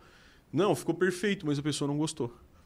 Sabe? Então não existe um padrão. Às vezes a gente encontra isso assim. Ah, tem um manual pronto para óculos. O rosto triangular precisa do óculos tal. O rosto oval é o que melhor aceita vários tipos. Mas às vezes a pessoa vai olhar e não vai gostar. Então esses foram os desafios que a gente encontrou. Outro desafio, que é o grande e principal, que é uma coisa que a gente não abriu mão desde o começo, e quem está começando, às vezes não tem grana para investir nisso, são as lentes. As lentes é, um- é uma, é uma coisa que a gente desde o começo primou é, pelo melhor. Então a gente foi lá e procurou quem são os melhores é, em lentes hoje solares, quais são as melhores tecnologias, é, e a gente queria manter um padrão. Então a gente buscou a Causais, a gente não conseguiu homologação dela porque é uma coisa muito custosa, muito difícil. Se eu não me engano, deve ter uma empresa brasileira só de óculos que tem homologação da Causais. Então, através de uma outra empresa de São Paulo, é, que é a Segment, que produz lentes é, solares, eles pigmentam para a gente, eles fazem outros tipos de lente também. A gente importou essas resinas das AIS e fez a pigmentação. Então a gente produziu as nossas lentes solares a partir de uma resina muito bem conceituada, de um, de um tipo de lente que é muito bem conceituado. E a gente tomou o cuidado dos filtros, da, da parte legal de estudo, se ele realmente é, é, tinha tu, tudo que é necessário para passar dentro da, da norma, legislação e um pouco mais, porque geralmente o que está na norma não é o que é o melhor, é o que é exigido. Sim. Né? Mas vocês foram além disso, né? Isso, a gente buscou um pouco mais. Tanto que a gente tem um cuidado hoje com as lentes polarizadas, a gente estudou bem para saber se dá para aplicar, se é certo, se a gente pode, não pode, deve, que situações que se pode usar essas lentes.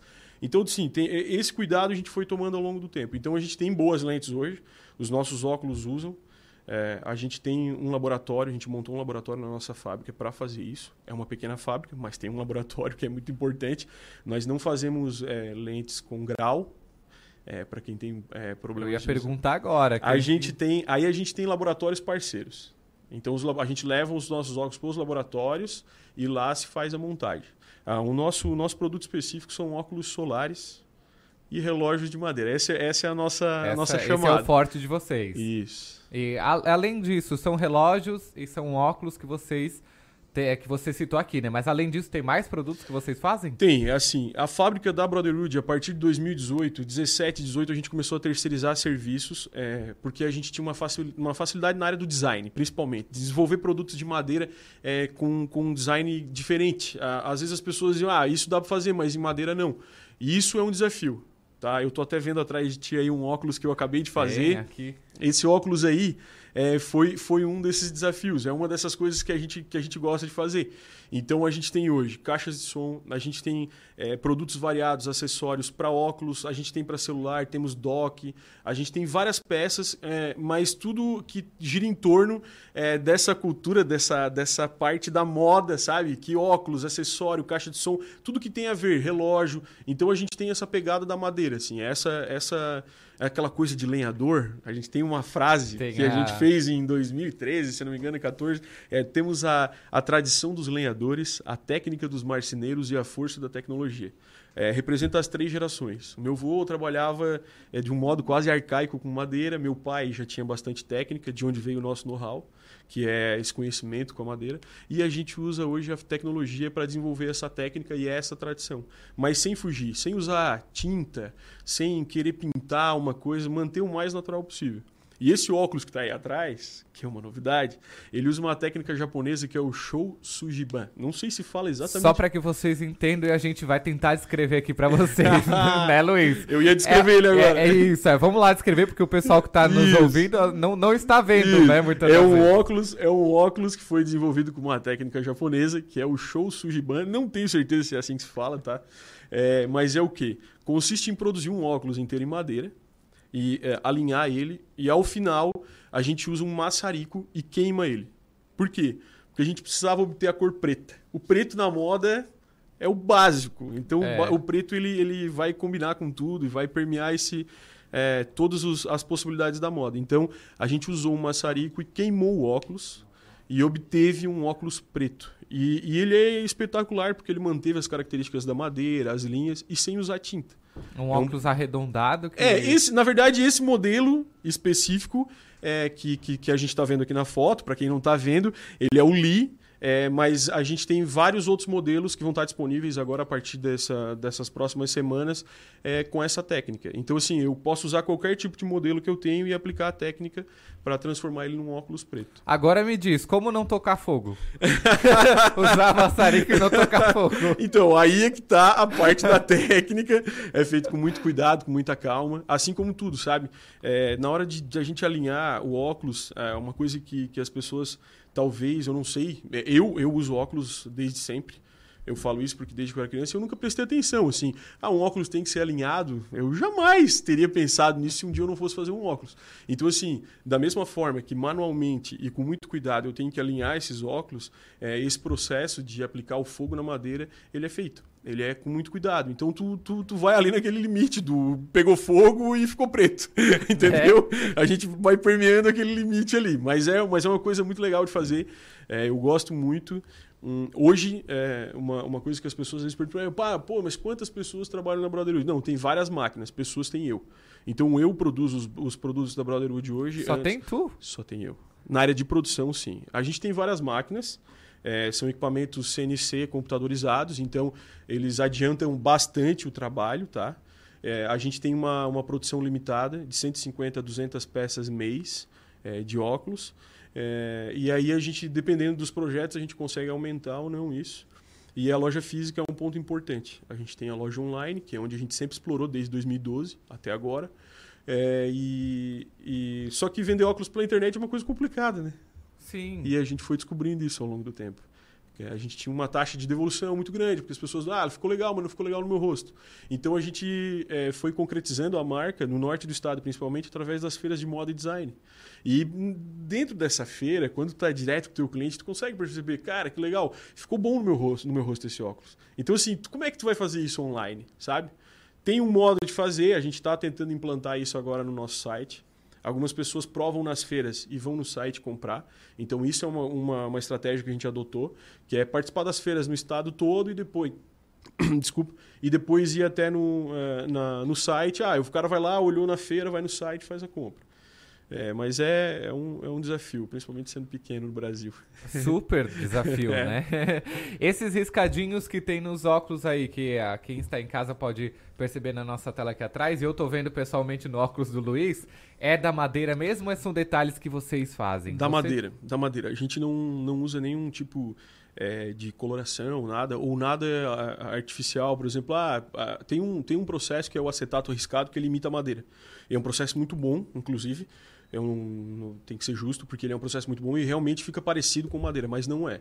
A gente usa madeira mesmo. A nossa, o nosso óculos é produzido com nove lâminas para fazer a frente. Então eu colo, é, uso um processo que chama compensar a madeira, que é o compensado que a gente conhece, mas as pessoas não sabem o que é chamar de compensado. Então tu orienta a madeira é, de formas diferentes para que a, a, o óculos se mantenha firme. Então a gente usa nove lâminas para fazer a frente, cinco lâminas para fazer a haste. É, e depois disso vai para um processo de corte computadorizado, que é o meu outro funcionário, que a máquina faz esse corte sozinho, eu não preciso estar tá lá, sabe? É, então ela, cima, ela, tem né? um processo muito rápido, padrão, ela padroniza os modelos. Então, uma vez que eu desenhei eles, eles são padrão. É, e facilita na hora de aplicar a lente, na hora de eu saber se isso vai ficar bom no rosto ou não da pessoa. Então, manualmente, a gente faz o acabamento, a lixa, é, e no final a gente aplica um óleo que foi uma outra coisa que a gente buscou. Na verdade, todo o processo é pensado para ser feito da melhor forma possível para quem vai usar. O óleo, ele é um óleo, é, eu não vou dizer que ele é 100% natural, porque ele não é 100% natural, ele tem um pouco de, de solvente, mas que também é de base natural. Então é um óleo que ele, é, ele tem conformidade europeia, ele passou em todos os testes e todos tudo que a gente precisava para dizer, pô, ninguém vai ter alergia a isso aqui. Se o cara botar no rosto, isso vai ficar ruim? é, vai ter algum problema. Então é uma, é uma coisa que a gente sempre toma cuidado em tudo que a gente usa, é, todos os óleos, todos os acabamentos, todo tipo de processo para que fique da melhor forma possível. E tem que ter um cuidado todo especial em cima de, do óculos, porque se trata de madeira e não pode estar tá desconfortável para a pessoa, né? Exatamente. É, tanto tanto no, no usar Tá? O, o, que, o que a gente tem de resposta da galera, uma vez me perguntaram, cara, qual é a vantagem do óculos de madeira? Só, vamos lá, tem várias vantagens, né? A gente, primeiro, é um óculos feito de madeira. A gente aproveita é, quase, quase na maioria das vezes, a gente está aproveitando um material que ia ser descartado, porque a gente faz as lâminas de madeira lá. Algumas lâminas que a gente utiliza para fazer esse óculos estão dentro de depósitos que não são mais utilizados. Isso é uma coisa importante, tá? Que a gente descobriu ao longo do processo. Por isso que, ah, mas madeira tu vai lá e compra. Cara, a gente foi em lugares que os caras só vendem o, o novo MDF. O MDF substituiu a madeira, então muita coisa de madeira ficou abandonada. Então a gente tem primeiro esse processo que é importante. Madeira é carbono acumulado, me disseram. Mas madeira ela tem, ela tem um quê de sustentável. Não é uma um slogan ou uma propaganda que a Brotherhood faz. Até porque uma árvore caiu, né? Para madeira tá ali. Pra madeira tá ali. Mas nesse processo a gente tenta minimizar e melhorar tudo isso, tá? Então, a partindo da parte de produção, é, o, a vantagem de estar tá usando madeira, é, tu vai até o primeiro ponto, que é o, a primeira coisa que a gente escuta do cliente quando ele bota o óculos. Cara, como é confortável. É quente, é madeira, é natural. Não é plástico, não gruda em ti, não, não sabe? Não estou tirando mérito dos óculos de acetato, que eu também gosto muito, mas a madeira tem essas vantagens em relação. É, e o peso, que as pessoas ficam impressionadas, tanto com, do, do nosso relógio quanto dos óculos. É uma coisa leve? Muito leve. Eu sempre falo, a gente está acostumado a carregar janela e porta de madeira, não Né? com óculos. É, então, por É mais totalmente diferente. é, por mais rígida ou pesada ou densa que seja, o produto ele sempre vai ser muito mais leve do que se espera. Exatamente. 10h50 da manhã, eu estou aqui com o Luiz Fernando Cardoso, conhecendo um pouquinho da história da Brothers Wood. Brotherhood. Wood. Ah, acertei. Deu engasgada, mas eu acertei, viu? Gente, né, a gente está conhecendo aqui um pouquinho da história desse povo dos óculos de madeira. Quer mandar seu alô, quer mandar o seu bom dia, quer mandar um abraço pro Luiz, quer mandar abraço pra alguém? Manda aí pra gente no 991564777, lá no nosso YouTube e também no nosso Facebook. Nós estamos lá ligadinho esperando a sua mensagem. Ô Luiz, e da onde vem, tu falou ali um pouquinho dessa, da onde vem a- as madeiras, mas da da onde que vocês vão buscar tanto essa madeira? Tem algum lugar assim, ó, não, há, há um, um estabelecimento específico que fornece pra gente ou vocês Não, a gente, assim... Desde... sai catando? Não, tu sabe que o sai catando é uma, é uma realidade do nosso dia a dia, tá? O sai catando é verdade. É, o- agora, a última vez que eu, que eu fiz um passeio aí, eu descobri que no mar tem bastante coisa boa depois das ressacas, assim. É, mas é no interessante. mar tem muita madeira, né? Impressionante, né? É impressionante. Eu É. fiquei, assim, eu já, já tinha ouvido falar. Lamentável, mas é É, verdade, é impressionante. Depois das ressacas, principalmente na barra do Rio Araranguá, se não me engano, foi o lugar que a gente visitou na última vez. é, a gente viu muita madeira na beira da praia, muita madeira mesmo. E se tu tem como processar esse tipo de madeira, tu obtém resultados maravilhosos. E é uma coisa que, que, é- que às vezes a gente não espera, porque a casca, o, o exterior da madeira, ele é uma coisa, às vezes, meio grotesca, meio feia. Mas depois que tu processa, ela fica linda, né? É, então, assim, a gente tem é, estabelecimentos específicos em Criciúma hoje, onde a gente consegue encontrar, principalmente produtos que têm certificação, que é uma coisa que a gente busca, é, porque existem madeiras que elas não são certificadas. Como é que isso vira lâmina? Eu vou ser sincero contigo. Como vira lâmina e vai parar dentro do estabelecimento comercial, se isso está dentro da legislação, eu não vou saber te dizer. Mas a gente sempre busca os que têm certificação principalmente é, de extração legal é, ou, de, ou de madeira de, de reflorestamento. Então a gente tem várias opções. E o que a gente usa muito na Brotherhood é que a gente sai catando por aí essas madeiras. e a gente- Literalmente, né? literalmente. E a gente tem um processo de laminação. Então a gente cria as nossas próprias lâminas lá dentro, nos dando maiores possibilidades. O que os clientes não gostam é que esses tipos de madeira eles acabam. Então eu não consigo manter uma série muito extensa, é, por exemplo, das mesmas cores, que foi o que aconteceu exatamente agora em janeiro de 2020, quando eu substituí um tipo de madeira que eu utilizo para fazer os meus óculos, que é a embuia. Então a embuia antes ela era muito preta. Eu consegui um pedaço um- ou uma leva de lâminas que ela era muito, muito, muito escura. É, e a partir desse ano eh, foi substituída, chegou uma leva nova, uma carga nova, a gente começou a, pro- a- Então ela acabou ficando clara, mas ainda é embuia. Então tu tem essa, essa mudança no, eh, nas cores e tudo mais. Mas a madeira, eh, a obtenção dela e tu buscar está cada vez mais difícil. É, a gente encontra também diferentes fontes hoje. É, a gente já, um tempo atrás, estudou e conheceu um pessoal da Universidade Federal do Paraná, que eles têm contato com a parte de exploração da Amazônia Legal. É, e a gente está tentando implantar há um tempo a obtenção desse material, é, porque às vezes o resto, a sobra da madeira para algumas empresas, para a gente é um material tão grande que às vezes a gente não consegue nem processar. É, a gente obtém empresas que fazem, principalmente para os relógios, do que eu estou falando agora, mas empresas que fazem carroceria de caminhão, é, que processam essa madeira lá, sem aplicar nenhuma química. Se tem química, não- a gente não, não gosta de usar, porque eu nunca sei o que foi colocado ali. Mas eh, as, as empresas que processam, ah, eu trouxe madeiras para fazer carrocerias e tal, sobraram aqueles pedaços. Para eles é um lixo, só que para mim é uma coisa que consigo fazer muita, muita coisa. Porque o nosso processo tem uma tecnologia que permite eu fazer isso. E ultimamente a gente está fazendo com, com Corian também. A gente conseguiu uma parceria com uma empresa. O Corian é um tipo de pedra, é um tipo de resina, na verdade, misturado com pó de pedra. E a gente desenvolveu produtos a partir dessa resina também, que é uma sobra do processo produtivo. Sim, exatamente. O quanto de madeira eu preciso para produzir um único óculos? Ah, é uma quantidade relativamente muito pequena, muito pequena mesmo, tá? É, só que o processo da madeira, ele sempre acaba jogando fora muita coisa. Porque mais, por mais que tenha se melhorado o processo de produção, por mais que se tenha é, é, ficado infinitamente melhor equipamento, tecnologia e tudo mais, hoje tu joga muito, a- a- até 40% é, do que tu vai produzir, 40% é resíduo de madeira.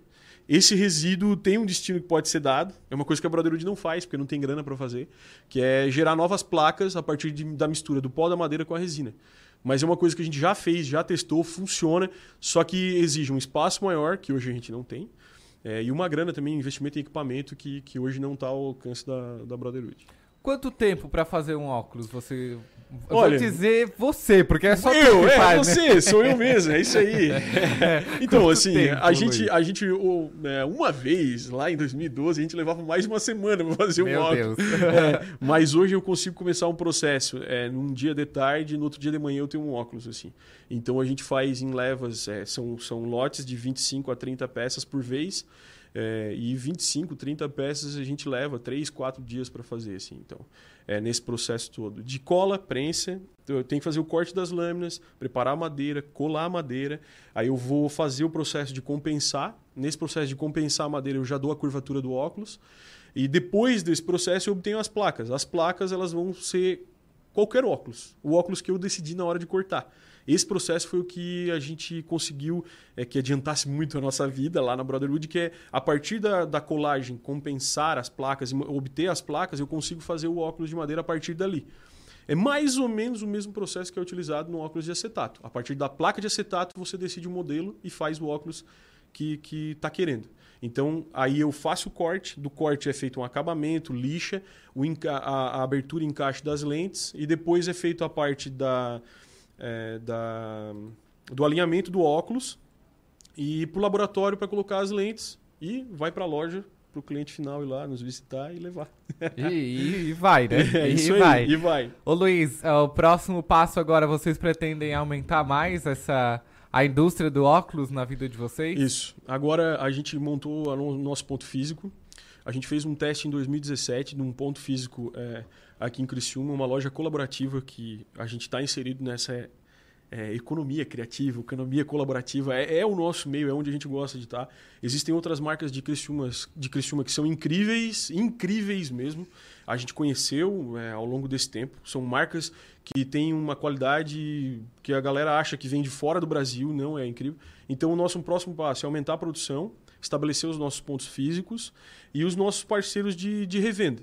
É o que a gente quer fazer agora e ampliar essa produção, mas de uma forma que ela seja sustentável, assim, que a gente consiga manter é, um valor legal e não, não, não seja uma coisa só quantidade e preço. A gente precisa da qualidade sempre. E é uma coisa importante no nosso produto hoje. Perfeito, nós conhecemos a história da Brotherhood. É isso aí, Aí. Ah, agora foi de primeira. Luiz, muito obrigado pela sua participação aqui. Um prazer te receber aqui eu que no agradeço. programa. A hora que precisar de mim, estou de volta aqui. Oh, com certeza, com Muito certeza. obrigado pelo convite, galera. Imagina. Passa as redes sociais para que o pessoal possa te achar, achar a loja. Então, a nossa loja fica na rua Altamiro Guimarães com a Domênico Sônico, na esquina ali. Na, a Domênico Sônico é a rua da Prefeitura de Criciúma, próximo ao re- restaurante Ney Frangos, em frente ao Colégio Coelho Neto. A nossa a loja fica bem nessa esquina. As nossas redes sociais, Instagram é brotherwoodshop. É, o site é brotherwood.com.br E a partir dessas mídias a gente se encontra E aí vai, se fácil. encontra é. fácil. E ou Gente- bota óculos de madeira Cristiúma que a gente vai aparecer lá de primeira. de primeira. Gente, UD é W-O-O-D, tá bom? Isso aí. UD não é U-E-D, como eu escrevi aqui pra mim poder soletrar pra vocês. tá bom? Luiz, muito obrigado mais uma vez. Eu Um prazer te receber e uma boa semana pra você. Muito obrigado. Tá bom? Gente, nós vamos para um rápido intervalo e já já a gente volta com previsão do tempo e mais informações aí. E nós vamos falar um pouquinho também sobre a ciência da computação, né? A robótica também. Nós vamos entender como é, como é que é esse mundo da computação, tá bom? A gente já volta, é rapidinho. No máximo dois, minuti- mi- dois minutinhos eu estou de volta, tá bom? Me segura aí. Tudo que está no seu dia a dia está no programa Cotidianos. Oi, pessoal. Eu sou Emanuela Justino e de segunda a sexta-feira eu estou junto com a Tereza Carneiro no programa A Casa é Sua, das duas às cinco da tarde. Levamos até você muita informação, música e entretenimento. Então fica ligadinho na 89.1 FM e se inscreva no nosso canal no youtube.com Rádio Cidade em Dia para conferir todos os nossos conteúdos. Além, é claro, de acompanhar as nossas redes sociais, arroba Rádio Cidade em Dia no Facebook, Instagram e Twitter. Rádio Cidade em Dia, conteúdo de qualidade no ar e na palma da sua mão. O Colégio Nesc está com novidades em 2020. Nova equipe de gestão, novo projeto pedagógico e estrutura física modernizada. Aqui, seu filho tem acesso ao que há de melhor na nossa universidade. Professores qualificados, biblioteca, laboratórios, complexo esportivo, museu de zoologia e muito mais. Venha conhecer o Colégio Nesc. Turmas do ensino fundamental ao ensino médio. Matrículas com descontos especiais. Colégio Nesc. O Nesc desde criança. ZYN 553, Rádio Cidade em Dia. Conteúdo conectado com a sua vida. Desperte a sua empresa para o mundo digital. Com gerenciamento de redes sociais e geração de conteúdo online, a Time Marketing Digital torna o seu negócio um case de sucesso. Através de um planejamento estratégico, você conquista novos clientes e potencializa suas vendas. Não perca mais tempo. Seja Digi, seja Time. Entre em contato 48 30 45 17 17. Assista ao vivo a programação da Rádio Cidade em Dia no YouTube. youtube.com barra Rádio Cidade em Dia. Amor, não fique preocupado. Mas hoje à noite eu sonhei com o meu ex. Papai, eu tenho dois namorados e estou pensando em ampliar pra Querida, me desculpe a franqueza, mas acho que você engordou. Vovó, aquela sua sobremesa é muito ruim, foi por isso que sobrou. Aquele seu perfume que eu adoro, hum, lembra minha primeira namorada. Aquela sua camisa autografada do Brasil não sumiu, eu dei pro filho da empregada. Uso seu batom e seus vestidos sempre que você está dormindo. A cada dez vezes que a gente namora, em oito delas acabo fingindo. Tem muitas coisas que a sua família não precisa saber. Mas se você é doador de órgãos, isso você tem que informar. Seja um doador, avise sua família. Uma campanha da APAR. Uma campanha Grupo Catarinense de Rádios.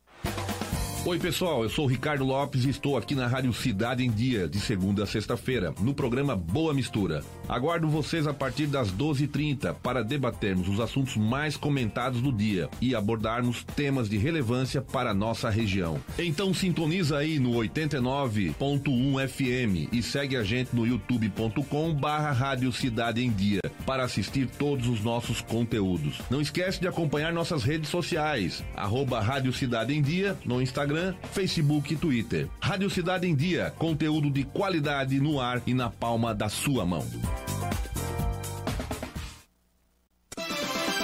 Tudo que está no seu dia a dia está no programa Cotidianos. horas e três da manhã, aqui é o seu cotidiano, está no ar. Mais uma vez, trazendo muita informação, muito conteúdo, entretenimento para sua manhã de semana, né? A sua manhã durante a semana, está aí com o radinho ligado, está no carro, indo para o trabalho, está indo para algum lugar, liga aí na 89.1 FM que a gente está aqui ao vivo e a cores também, né? Agora a gente não pode dizer que nós estamos mais somente ao vivo pelo 89.1, porque a gente está a cores também. Pode ver a gente lá no Facebook e também no YouTube que nós estamos ao vivo. Vamos ver aqui que tem mensagem. A Samira Cifuentes de Siderópolis. Parabéns, meu querido. Tudo de bom. Beijos. Obrigado, dona Samira. Tudo de bom para você também. Obrigado pela audiência.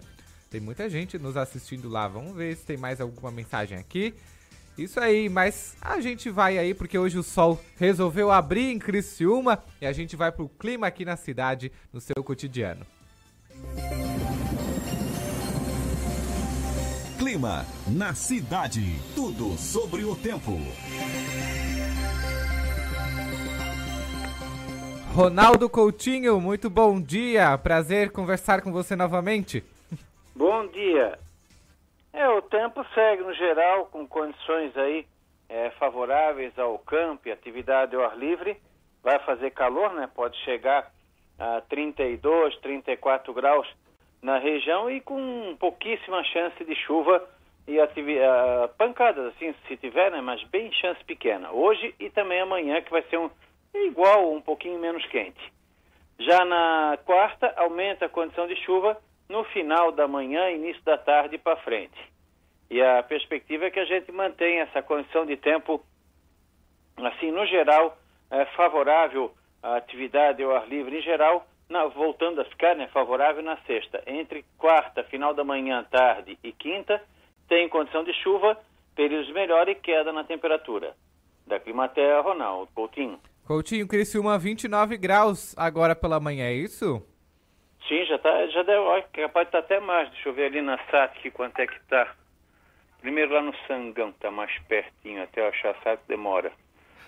É, já tá Vamos ver, vamos atualizar aqui. É, pelo menos aqui o meu celular tá marcando 29 graus. É. Não, 30.3, já passou de 30. Já passou dos 30 já. já. É, eu tô sentindo aqui no vidro e tá vindo já um calorzinho já. E a frente fria já foi? Pode voltar? Não, vai entrar uma massa de ar mais frio ali na provavelmente na quarta noite, quinta-feira vai baixar a temperatura com chuva, né? É isso aí. Hoje de manhã quis dar uns pinguinhos lá por Treviso. Será que foi o quê? Uma nuvem passageira? Não, só a umidade mesmo, a circulação de umidade que vem do mar, né? Acaba batendo na serra e depois já dissipou. O dia aí tá bonito agora. E agora tá bonito. Nós estamos aqui com. Tá bem ensolarado. Tá bem ensolarado mesmo. Coutinho, muito obrigado. Até amanhã. Ah, até lá. Isso aí foi a previsão do tempo com Ronaldo Coutinho, trazendo o tempo para nossa semana, para o nosso dia, viu? 30. Já passamos dos 30 por aqui por Criciúma. E aí, como é que tá na sua cidade? Muito calor? Manda aí pra gente como é que tá aí na sua cidade, da onde você é. Manda aí no 991564777, que a gente está aqui esperando a sua mensagem, o seu bom dia. Vamos falar sobre ciência da computação, o mundo da robótica, vamos dizer assim. Já está aqui comigo o coordenador adjunto do curso de ciência da computação da Unesc, o Luciano Antunes. Luciano, muito bom dia, seja bem-vindo. Bom dia, Eduardo. Obrigado pela oportunidade de estar aqui na Rádio Cidade, falando um pouquinho sobre tecnologia, sobre robótica, sobre o curso de ciência da computação e também o curso de jogos digitais, né? Já que os dois fazem parte de um mesmo núcleo lá dentro da universidade. Um leva o outro, né? Exatamente. Um então tá... tá, então a gente vai começar a explicar aí para quem está nos ouvindo, para quem está nos vendo também pelo Facebook, pelo YouTube, o que, que seria a ciência da computação? Vamos ela está ligada aí com a robótica? Vamos explicar tudo ao mesmo tempo? Como é que é isso? então, é, a ciência da computação é uma área, na verdade, é bastante abrangente. Ela envolve, dentre outras áreas, para você ter uma ideia, a parte de robótica, é, a parte de jogos digitais, a parte de redes, a parte de desenvolvimento, que é a parte de desenvolvimento de aplicativos, de, so, de softwares, hoje muito mais voltados para o desenvolvimento web, né? E para a parte de dispositivos mobiles. A ciência da computação é uma profissão do futuro? É, sempre vem essa pergunta, né? Essa é. pergunta ela já, já está no nosso cotidiano há alguns anos. Eu diria que a, a, o curso de ciência da computação e o profissional de ciência da computação ela é uma profissão do presente e do futuro.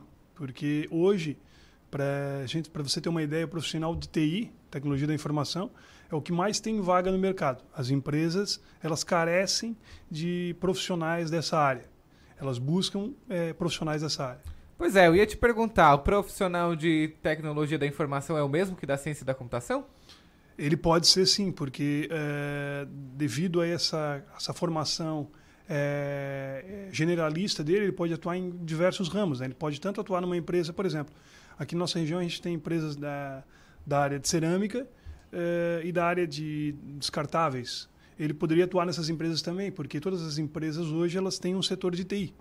Mas daí você também tem as empresas específicas da área para desenvolvimento de soluções, que são as empresas hoje de desenvolvimento de software da região. A gente tem grandes empresas de desenvolvimento aqui na cidade de Criciúma, né? Isso. E o curso da, de, de ciência da computação vem para ajudar, vem para auxiliar tudo isso também, né? É, é uma demanda cada vez mais crescente na nossa região. Então, a universidade, juntamente com o curso de computação, vem é, auxiliar o desenvolvimento regional, né? Oferecendo um profissional de qualidade para suprir essa carência. A gente pode dizer assim, ó, que o profissional da ciência da computação, ele precisa estar se atualizando constantemente, muito rápido, devido às tecnologias? O tempo todo. Então, tu imagina, é, para nós lá no curso de ciência da computação, em que nós temos que estar atualizando esse curso constantemente, porque a demanda é crescente, né? Isso é o fato que surgiu, que é uma demanda que surgiu aí, que foi esse projeto que desenvolvemos aí na, na, já na segunda fase do curso, que já é uma inovação, né? Já na segunda fase eles desenvolveram um projeto um pouco mais grandioso, né? Que são o curso ele apresenta aí nove, nove fases e dessas nove fases aí o, o aluno vai estar convivendo com um projeto praticamente o curso inteiro nessa nova proposta. Assim tão cedo na segunda fase já desenvolvendo projetos? Foi, foi. É, foi um desafio é, não, não, foi uma, não é uma disciplina específica de projeto. A gente pensou no novo curso, na nova grade do curso, o curso já tem mais de 20 anos, mas pensamos numa nova proposta. Então, na grade curricular, a gente já tem dois projetos específicos, além do TCC. Aí nós pensamos assim, vamos, nós podemos criar projetos envolvendo disciplinas, não precisa necessariamente ter uma disciplina. Então, duas ou três disciplinas que são norteadoras. E daí surgiu essa ideia, né, envolvendo disciplinas de laboratório de programação, sistemas digitais e cálculo. Também envolvemos cálculo na, nessa nossa brincadeira aí. E, e, muito cálculo, né? Sim, constantemente. O profissional de TI, o profissional da ciência da computação, ele vai ter que trabalhar com cálculo, não, não tem como fugir disso. Não tem escape. Esse, esse projeto que você fala é a prototipagem de, do Arduino? É isso que se diz? Arduino? Arduino. Na verdade, o Arduino ele é uma plataforma de prototipação. Então, tu hum, podes fazer simulações que envolvem eletrônica, envolvem desenvolvimento, a parte de programação, para que você possa fazer algum robô. Né? E a ideia foi, na, na segunda fase do curso, eu cheguei na sala nas primeiras semanas e disse para os alunos, era o segundo semestre deles, ó, no final do semestre vocês vão ter que entregar um veículo é, usando o Arduino. Eles nunca tinham visto Arduino. E não tem uma disciplina específica para Arduino no curso. A isso, única a proposta envolvia o quê? É, eu, juntamente com o professor de sistemas digitais, eu, professor de programação, professor de sistemas digitais, professor Enio, é, Peruc, e a professora Luiz de cálculo, daríamos o suporte para eles que fosse necessário para eles construírem. Então eles ficaram assustados, normal, normalmente no início, um pouco empolgados também, e no final foi excelente os resultados demonstrados. A gente fez com num sábado a apresentação do projeto geral. Ou seja, é pegar ou largar. Sim, teve, não teve escolha. Tiveram não que, teve escolha. Tiveram que abraçar. O projeto foi em equipe, né? É, porque trabalha com uh, diferentes habilidades e competências que o profissional de TI vai ter que ter para lidar com o mercado hoje, o mercado atual. Isso aí. Esse avanço da tecnologia muito rápido, Luciano. O profissional da ciência da tecnologia é um dos responsáveis por isso? Sim, sim, ele tem, ele tem, ele, ele busca soluções, né? Então ele é responsável por essa velocidade da, da informação, das soluções, enfim, de, de tudo isso. É, aí a ciência da computação, como você disse, envolve muitas coisas, né? Envolve os games, envolve robótica. E a gente, para entender um pouquinho mais, é, a robótica é só criar um robô? Então. Já como diz o nome, né? Robótica, robô, é tudo, é só criar um robô? Então, são, são várias. É, são vários segmentos, né? Para a gente trabalhar com robó, robótica, nós precisamos é, da parte de programação, Então você tem a parte lógica, a parte de programação, e você tem a parte física, que daí é o hardware, né? que é, o, que é o, as, as peças em si. Então as peças em si, nesse projeto que nós utilizamos, para citar como exemplo, nós utilizamos motores que dão movimento, né? É, utilizamos sensores, porque daí você tem é, sensor de temperatura, você tem sensor de presença. Então, um exemplo simples. É, quem nunca viu, quem pensou para comprar em casa, né, as donas de casa talvez, é, aquele robozinho que limpa a casa como um aspirador, que fica andando para lá para cá. Ah, que fica batendo nas coisas. Exatamente, desvia e tal. Então, ele possui diversos sensores para poder é, limpar a casa. Então, essa é uma, é uma prática de robótica. O que, que os alunos fizeram em si? Eles utilizaram um microcontrolador, que foi o, a placa do Arduino, e nessa placa do Arduino eles foram inseridos, inserindo outros componentes, que foram é, sensores de presença, sensor de movimento, sensor ultrassônico, que ele mede a distância de um obstáculo para que o objeto possa, enfim, desviar daquele caminho. E eles tiveram que trabalhar com, com a parte de eletrônica, né? conexão de eletrônica, soldagem, eles tiveram que soldar placas. Então, tudo isso foram competências que eles foram desenvolvendo. Além do que, tiveram que trabalhar em equipe. E trabalhar em equipe é muito importante para o profissional é, atual é, ter essa, esse dinamismo né, de poder trabalhar em equipe. Então eles tiveram que escutar a ideia do outro, enfim, e se inserir num, num, num coletivo. Que às vezes muita gente olha profissional TI e pensa que lembra daquele nerd antigo que fica numa sala fechado, Cheio de não número. conversa com ninguém. E o nerd, na verdade, a concepção dele é muito diferente do que essa que foi propagada há anos e anos, né? Ou seja, a ciência da computação ela traz outros ramos além de ficar ali no computador, né? Sim, sim. Ela vai trazer o cálculo, ela vai trazer aí a soldagem, porque tu precisa disso também. Ou seja, é um conjunto, tudo, tudo junto e misturado ao mesmo tempo, sim, né? Sim, são várias competências. Porque dependendo da área que esse acadêmico, esse profissional vai escolher, ele vai desenvolver diversas competências que esses projetos, consequentemente, vão poder dar esse subsídio para ele. Sim. E vamos falar um pouquinho mais, ô Luciano, de que áreas que ah, o profissional de ciência da computação pode atingir? Então, é, como eu mencionei anteriormente, ele pode tanto trabalhar num, dentro de, um, de, uma área de TI de qualquer organização, qualquer empresa hoje tem um, um setor de tecnologia da informação que vai ser responsável por todas as máquinas da empresa. É, ele pode trabalhar especificamente com, com redes, com a parte de redes, cabeamento, ligação, enfim, é, computação em nuvem hoje, que está bastante em alta. Ele pode trabalhar com a parte de desenvolvimento, ou seja, desenvolver software, é, aplicativos, né, hoje que estão bastante em alta. Ele pode desenvolver jogos, aí na área de jogos tem um, outra, enfim, uma enormidade de opções, jogos educativos, enfim, vários tipos de jogos. Ele pode também trabalhar com a parte de automação, que é essa parte que envolve robótica, né? Ele pode trabalhar também com a parte de inteligência artificial. Então, enfim, são várias as, as possibilidades desse profissional, né? Certo. E a gente falando um pouquinho mais agora sobre games, né? Certo. É, como é que um profissional de computação vai criar um game? A pessoa vai chegar porque precisa também de uma equipe de tá ali de de profissionais da própria, por exemplo, se for um jogo educativo, né, precisa ter um professor, um, um pedagogo ali junto, né, ele precisa estar trabalhando em equipe, né. E como é que é isso, criar um jogo na ciência da computação? Então, é, não é específico do curso de computação, nessa área de games ela é mais voltada para o curso específico de jogos digitais, que é um curso da universidade também.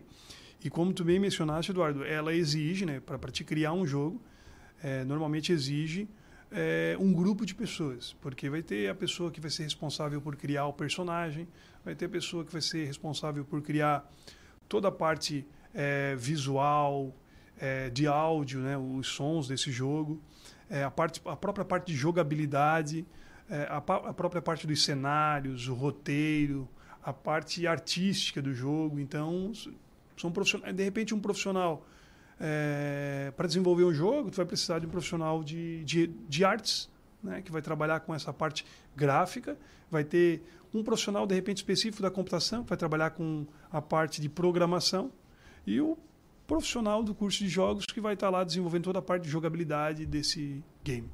Hoje, o que, que precisa para ser um bom profissional? Claro que cada um tem suas características, né? Mas um profissional de ciência da computação, o que, que ele precisa ter? Eu acho que o único pré-requisito é não parar nunca.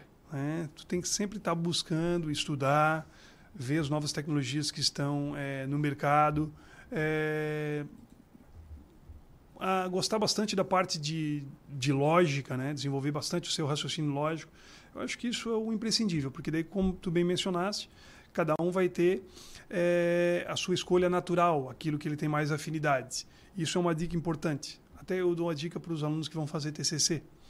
Muitos alunos vêm e procuram, ah, eu não sei que proposta eu faço para TCC. Eu digo a eles assim, eu não quero te oferecer uma proposta. Eu quero que primeiro tu é, encontres a área que tu, que, se, que tu se identifica. Quando tu encontrares a área que tu se identifica, vai ser tudo mais fácil de fazer, porque tu vai ter prazer em fazer isto. E eu digo a mesma, a mesma ideia eu dou para quem está tá nessa área de computação. Escolha uma área que você gosta e se dedique a ela. Com E certeza vai. vai ter sucesso. E vai. Dentro da, da ciência da computação, existe, é, se eu posso dizer, ramificações para dizer assim, não, vou me especializar em isso, vou me especializar naquilo. Como, por exemplo, eu, eu faço jornalismo, mas eu posso me, espe eh, me especializar em TV, em jornal impresso. Existe isso também dentro da ciência da computação? Existe. Como mencionei para você eh, anteriormente, nós temos a parte. Ele pode especializar na área de redes, ele pode se especializar na área de banco de dados, que hoje tem usa para um banco de dados uma uma técnica chamada Big Data também, que tem a parte de mineração de dados, hoje tem blockchain. Ele pode especializar nessa voltando para essa área também na parte de inteligência artificial, na parte de engenharia de software, na na hora de, de fazer toda a síntese de, de desenvolvimento de uma aplicação. Então são diversas. A própria parte de jogos ele também pode se especializar na parte de educação, enfim. São vários ramos que ele pode trabalhar. Vocês viram, gente, ó, eu pedi para que ele repetisse aí para vocês entenderem que ciência da computação não é somente sentar na frente do computador e ficar lá, né, Luciano? Tem várias ramificações aí que você pode se especializar, né? Hoje a Unesc, como é que é a estrutura da Unesc? Falando um pouquinho de universidade agora, como é que é a estrutura da Unesc para receber um curso de ciência da computação? Precisa ter uma, uma ampla é, estrutura para isso? A estrutura da, da universidade hoje para o curso de computação e o curso de jogos, jogos digitais ela é excelente. Né? Nós temos laboratórios, todos os laboratórios de informática de melhor qualidade no próprio campus da Unesc. Temos um laboratório hoje no IPARC que nos auxilia na parte de hardware, nessa parte que, que mencionei você sobre a parte de robótica nós utilizamos. Então tem esse laboratório específico para a parte de eletrônica que funciona lá no IPARC. Então a gente tem todo o subsídio é, para o curso de computação e para o curso de jogos digitais hoje lá na, na Unesc. E estamos é, cada vez mais ampliando agora, auxiliando nos processos de agora que a universidade está mais concisa nisso, nos processos de startup, nos processos de poder gerar um, um negócio a partir do, do que ele viu no curso. Né? E tudo isso. É isso aí, Luciano. Muito obrigado pela sua participação. Queres deixar como te encontrar na Unesc, vamos dizer assim, né? Deixar alguns recados, então. Deixar alguns recados, fica à vontade. É, primeiro, obrigado pela oportunidade pela, da Rádio Cidade, Eduardo. Imagina. É, cumprimento você em nome da equipe de vocês aqui, agradeço pela universidade. É, vocês podem nos encontrar na universidade no, no, no 3431 2553, que é o telefone do, do curso, do curso de Ciência da Computação e de Jogos Digitais. Pelo meu telefone pessoal, que é o 996144640. É, o meu Instagram é o Luke underline Antunes, né? Luciano Antunes no Facebook, pode procurar lá. Estou à disposição para ajudar. É, mandar um abraço especial para os colegas da Unesc, especial para os colegas do curso de computação, a professora Ana Cláudia, o professor Rogério, todos os professores lá do curso. É, especial para a Margarete, que é a nossa secretária, cuida do nosso curso lá para nós. É, e dizer para o pessoal que tem alguma dúvida, vem, vem conosco lá na Unesc, vem conhecer o curso de computação, vem conhecer o curso de jogos digitais, estamos abertos à disposição de vocês para conhecer a estrutura e conhecer um pouquinho da ideologia desses dois cursos. Aproveitar, como mencionei, que o curso de Ciência da Computação e o curso de Jogos Digitais eles estão com uma proposta nova, uma proposta inovadora na sua grade curricular curso de computação hoje com nove semestres e o curso de jogos digitais com seis semestres. Então, Já estão abertas as matrículas? Sim, estão abertas e estão a todo vapor. Graças a Deus, os alunos estão procurando para que a gente possa suprir a demanda da região. Que bom, tomara que cresça cada vez mais, né? A gente- assim a gente espera, né, Luciano? É isso aí. Isso aí, ó. Tem alguma dúvida? Não, não sanamos todas as dúvidas de vocês por aqui? Pode se direcionar até lá na Unesc, procurar o Luciano, procurar a equipe da Ciência da Computação para que eles possam mostrar a vocês toda a estrutura da Unesc, como é que funciona a Ciência da Computação e tudo certinho, tá bom? Luciano, mais uma vez, muito obrigado e nós ficamos à disposição. Muito obrigado, Eduardo, e fico aberto aí às novas oportunidades. Com Obrigado. certeza, sempre que tiver novidade, traz lá pra gente, tá bom? 11h24 da manhã, a gente vai se encaminhando aí pro finalzinho do nosso programa, mas antes, vamos ver aqui quem está por aqui. Vamos ver no, no Facebook, está aqui a Lúcia Helena Silva Scott. Parabéns, Dudu. Obrigado, Lu. Um beijo pra você e toda a sua família, tá bom? A Marley Maciel está em Porto Alegre. Tia Marley, um beijo pra você. Obrigado pela sua audiência que está aí no- nos assistindo também, nos vendo, nos escutando também. Pra você que esteve comigo desde as nove e meia da manhã, eu quero deixar uma frase, como todos os dias eu deixo, ó. Não é produto de marca que define um cidadão. Nunca julgue nessa vida um homem de pés no chão, pois sapato calça os pés, mas não calça o coração. Isso aí. Esse aí é o Braulio Bessa, um poeta super, hiper, mega dedicado no que faz e que eu sou super, hiper, mega apaixonado por ele também, pelos seus poemas. Tá bom, gente? 11h25 da manhã. É isso aí, Sandro Freitas. Estamos quase no limite, né, Sandro? Estamos quase aí. Daqui a pouquinho vem Heitor Carvalho com o Central do Esporte às 11h30 da manhã. Depois vem aí o Boa Mistura com o Ricardo Lopes. Depois vem a Manu e a Tereza com A Casa é Sua, trazendo mais informação, mais entretenimento das duas às 5 horas da tarde. Isso aí mesmo, as duas têm tem fôlego na veia, tem fôlego nos pulmões para aguentar aí 3 horas de programa. As duas são fera, trazendo mais informação, mais conteúdo para você, mais entrevistas de temas muito relevantes. Logo em seguida vem o Redação Cidade com o Fabrício Júnior às 5 horas da tarde até às 19 horas. E depois vem a Bia Formansky, trazendo aí o programa atual. E logo depois, para encerrar a nossa programação da Rádio Cidade em Dia, às 8 horas da noite, vem aí o Márcio Mariano com mais informações para você, mais entrevistas no Boa Noite Cidade. E eu vou ficando por aqui. Desejo a vocês. Aí, ó, tem gente mandando feliz aniversário ainda. O Léo tá dizendo feliz aniversário. Fe- Sucesso no programa. Muito obrigado, Léo. Um beijo para você. Beijo a todos. Uma excelente semana que possamos fazer uma excelente tarde também. Uma boa tarde para você. Nos encontramos amanhã aqui na 89.fm no Facebook, no YouTube, no Instagram, no Twitter. Essa é a Rádio Cidade em Dia, uma multiplataforma levando muita informação para você. Beijo no coração, até amanhã.